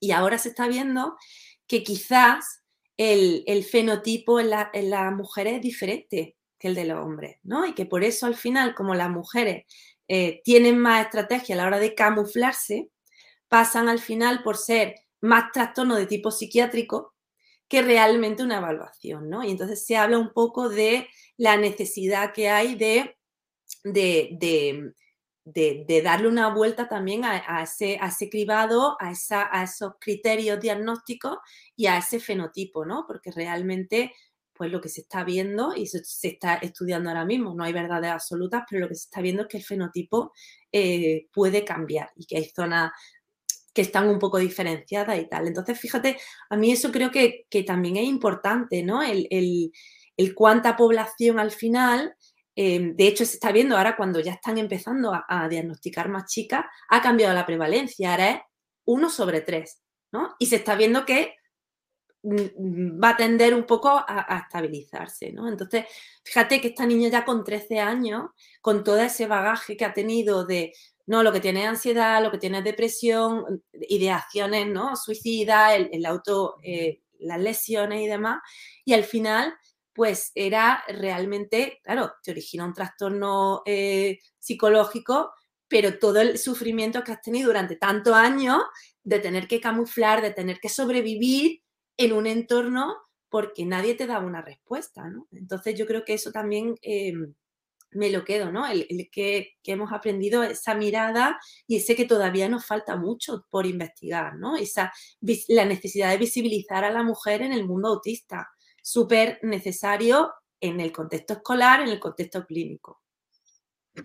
Muchas gracias, Elisa. Muchísimas gracias. Iris, ¿tú qué te llevas? Buah, yo me llevo la, un poco lo que comentaban ellas de, esa forma que tienen de vivir intensamente lo que les interesa. Les da igual a nivel social que, sea, es decir, no, es como que esa forma de, pensar, de entender la vida sin que tenga tanto peso los prejuicios sociales, no tienen prejuicios sociales. No hay prejuicios sociales cuando hablas con alumnos, cuando trabajas, cuando convives con, personas con, TEA. Entonces, ese peso que se quita, yo me quedo con eso. El vivir intensamente lo que te gusta, no, sin prejuicios, es, es, lo que decimos, son muy, son muy inocentes los niños con TEA. No, o sea, me quedo con eso. Eso yo creo que, es algo que, necesitaríamos, que necesitamos todos. Vivir con, menos prejuicios sociales, esa mirada limpia de no, no tienen prejuicios, es decir, no, no, no tienen la mala intención que podemos tener los neurotípicos. Pueden tener picardías y demás, pillerías, pero eso, esa cosa es, es una maravilla es, precioso. Y esa, esa sinceridad que tienen, o sea, pueden, a ver, esto es como todo, esa, ese espectro que sí, que te encuentras niños que a nivel de, ironía, pues algo sí, bien, bromas, pero son niños y niñas muy sinceros, muy sinceros y muy, muy pragmáticos.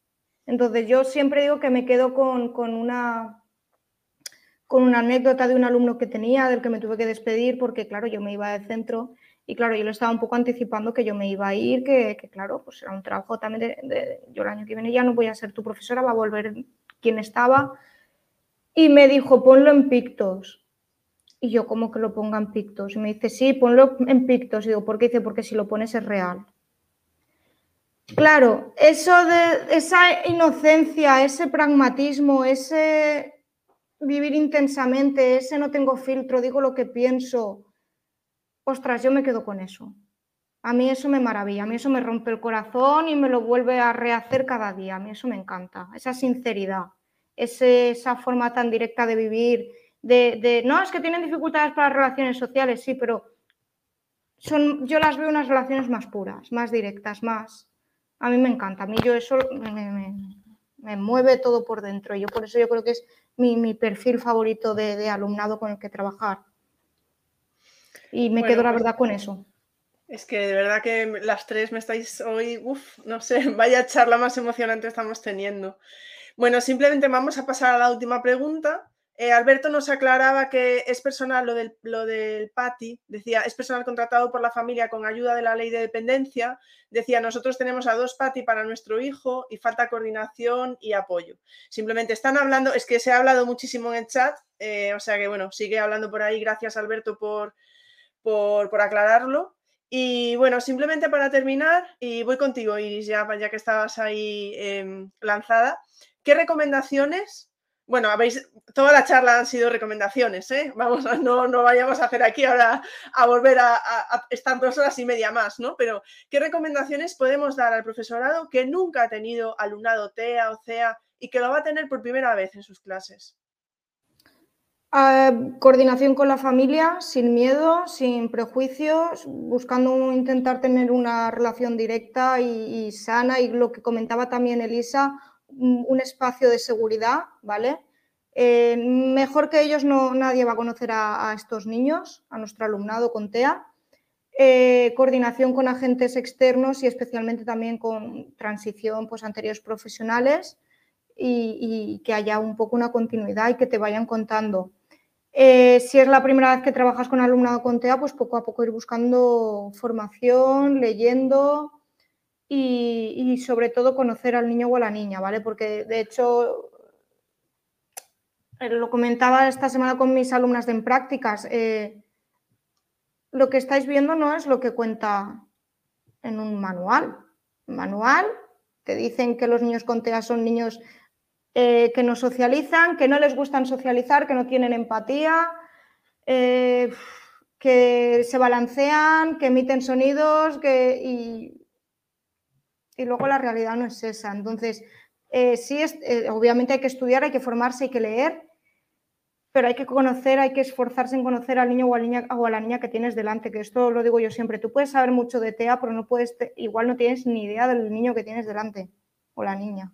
Entonces, esforzarse en conocer a, la personita que tienes, formarse también, eh, apoyarse en las familias y en, las anteriores personas que han trabajado con ese niño o esa niña y paciencia. Paciencia y para adelante. Y no hay mucho más tampoco. Pues muchísimas gracias. Me voy a despedir ya para no alargar más luego. Muchísimas gracias, Iris, por, por todo lo que nos has aportado hoy. Muchísimas gracias por haber podido volver a contar contigo. Elvira, recomendaciones, ¿qué damos? Nada, yo lo dije un poquito antes. Eh, bueno, antes de. Bueno, luego lo digo. La verdad que, ha sido súper emotivo. es que, de verdad no, sé, ya, no sé por dónde ir. Ha sido muy emotivo, me he emocionado mucho con Elisa, con Iris también. Realmente eh, que esto sirva un poco de, pues, de inspiración, ¿no? Para alguien que, que va a recibir a su primer niño o su primera niña con CEA. Es un crecimiento profesional enorme lo debiera ser con todo el alumnado, ¿no? Pero ciertamente, igual que ha dicho, que ha dicho Iris y Elisa lo ha dicho también, tienen algo especial, tienen algo que los, que los hace diferenciados. Entonces, trabajar con ellos no es eh, tarea fácil tampoco, es, eh, es algo duro, no quiero romantizar, pero es una oportunidad de mejora enorme de mejora como profesional y como persona también, porque ellos muchas veces dan, dan muchas lecciones. Iris lo ha expresado muy bien en, en la anterior pregunta. Entonces, yo lo que recomendaría, lo básico, basiquísimo, es no empezar la casa por el tejado y empezar a hacer la casa, es decir, ese centro adaptado a este tipo de diversidad, de manera que cada niño, cada niña sea que vaya nuevo a un cole, eh, se pueda sentir cómodo, seguro y tenga un, lugar de aprendizaje eh, positivo. Como ha dicho Elisa, que quedó ahí pendiente de leer el artículo de que yo pues la verdad no lo conocía y también me lo llevo. Un beso a todos y, nada, que, adelante, que, que, todos merecemos un profe o una profe que confíe en nuestro talento y en nuestra competencia y, ese puede ser tú que estás escuchando hoy esta charla. Ay, Elvira, muchísimas gracias por estar aquí hoy. Una vez más, eh, siempre es un placer. Elisa, cuéntanos. Bueno, pues a ver, lo primero eh, es que veamos al niño como una oportunidad de aprendizaje y como una oportunidad de enriquecimiento para nosotros. Es decir, que, cuando a ti te digan que tiene eh, un chico o una chica autista, sea una noticia positiva. O sea, que muchas veces es verdad que se da, ah, pues me ha tocado a mí el niño, pues yo voy a tener que trabajar más. No, pensemos en positivo, porque al final esas cosas se, transmiten, ¿no? Y si al final, aunque no lo diga, el ambiente está ahí, ¿no? Y, se nota. Entonces, sí que eh, tenemos la, obligación de ofrecerle lo mejor y además hacerlo en positivo, ¿no? Siempre la mirada, siempre en positivo. Y eso eh, está la frase, ¿no? del libro de Wonder, ¿no? Elige ser amable. Pues también con nuestros chicos, ¿no? Elige ser amable, elige cambiar tu mirada siempre a positivo. Luego rodearse de un grupo de profesionales, es lo que decimos. Oye, es que no tenemos que saberlo todo. Pues, es que eh, lo, que define un buen profesional es saber pedir ayuda cuando lo necesita. Es preguntar ¿no? a otros profesionales dentro de tu colegio, fuera de tu colegio, también el claustro virtual, por ejemplo, también es un sitio donde siempre que alguien pide ayuda, siempre se le, se le da, ¿no? Y, también hay que cribar un poco personas con, con bueno, pues con, criterio y personas de, de relevancia, pero que hay personas muy buena, muy potente en Twitter, que afortunadamente es una red social que nos une y, traspasa ciudades, países y demás, con lo cual toda la información está eh, a tu alcance, ¿no? Para hablar, pedir ayuda y, demás, ¿no? Luego con, la, con el tema de la familia, pues ya lo hemos dicho también, ¿no? Dar un espacio eh, seguro donde puedan eh, tener la confianza de que su hijo o su hija está en buenas manos y esa es una tranquilidad eh, enorme y luego hacer las cómplices también, ¿no? De todo el proceso y de, involucrarla. Y luego también sonreír, ¿no? Hace, hace poco estuve en una, ponencia de Luz Reyo en la que hablaba de su experiencia como, como alumna con dislexia y decía, es que a mí me cambiaba la vida cuando yo iba por un pasillo y una profesora hacía contacto ocular conmigo y me sonreía, claro, todo el rato, qué mal, te has equivocado tal, y de repente una persona te miraba, una profe te miraba y te sonreía, dice, a mí me cambiaba la vida. Y yo creo que eso también es muy importante, ¿no? El, el sonreír y el, el, basarnos en el refuerzo positivo, en ese, hemos conseguido hoy esto, ¿no? Hemos, hemos, logrado esto y de ahí para arriba y, mañana mejor y ya verás cómo puedes, ¿no? Siempre ese, esa mentalidad de crecimiento, ¿no? Que hablan también en, la, en las empresas, ¿no? Y yo creo que esto es muy importante y al final es lo que te define como profesional. Al final, em, la información viene en los libros, pero al final lo que te define como un buen o un, buen, o un mal docente, al final es la actitud, ¿no? La que determina el pulso que, tiene en tu, en tu aula. Y es lo que te determina cuando dices, cuando está, has tenido un buen día, estoy contigo, y cuando no has tenido un buen día, también estoy contigo y te estoy apoyando. Y al final, ese es el legado que vas a dejar para ese niño y también para el resto de compañeros, ¿no? Una lección de vida y, una lección de resiliencia. Y yo creo firmemente en eso. Hay que sonreír y hay que mirar siempre adelante y siempre en positivo. Es que Elisa es así. O sea, Elisa, lo que está, Elisa, os puedo decir que es así. Lo que está diciendo es Elisa, porque es así ella. O sea que, en fin, muchísimas gracias, Elisa. De verdad que es un placer contar contigo y como hablas, y es que de verdad que es que había momentos durante la charla que estábamos como, yo miraba a Elvira que estaba con los ojos ahí, es que ha sido una charla, bueno, mm, voy a terminar, eh, ha habido por aquí algún comentario que eh, Beatriz que decía, bueno, no voy a poner todos los comentarios ahora, maestra Lu que también nos, daba las gracias, Ana, eh, también por aquí otra Ana, Alberto, que nos estaba comentando lo de los dos, eh, lo de los dos, sus dos peques, y nos decía, a las, familias nos esperanza ver profesionales tan implicadas. Sin duda alguna, estoy completamente de acuerdo. Quique que nos dice, me acuerdo más de este alumnado, pues que tienen TEA, síndrome de Down, etcétera, que de los demás. Se graban de una manera especial nos decía. Eh, Marta, que nos vuelve a recordar que nos manda, para mandar un saludo a Pablo. ¿Os imagináis que hubiera estado Pablo aquí hoy? O sea, yo lo digo porque son las 12. si llegáis a ser cuatro, Bueno, yo, ¿vale? O sea que Pablo, otro día vienes y te mandamos un abrazo muy grande, desde luego, porque sabemos que las circunstancias no han sido, no han sido muy buenas.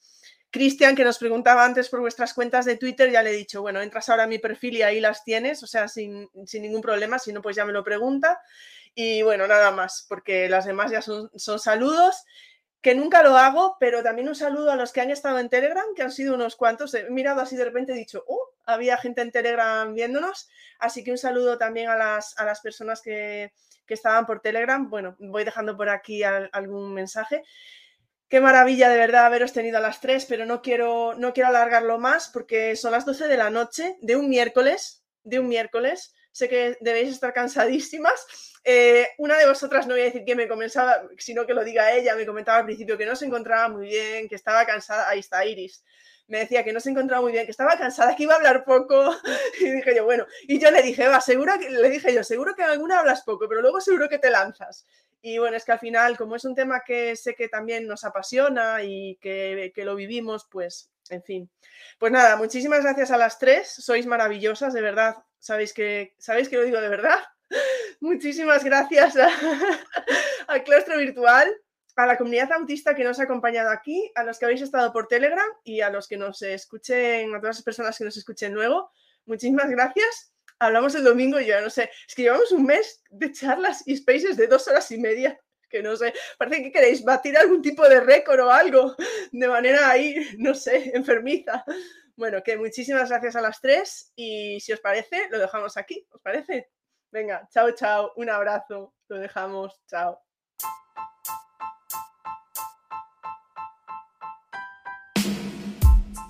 Muchas gracias por escuchar este podcast. Si te apetece, nos vemos en el siguiente.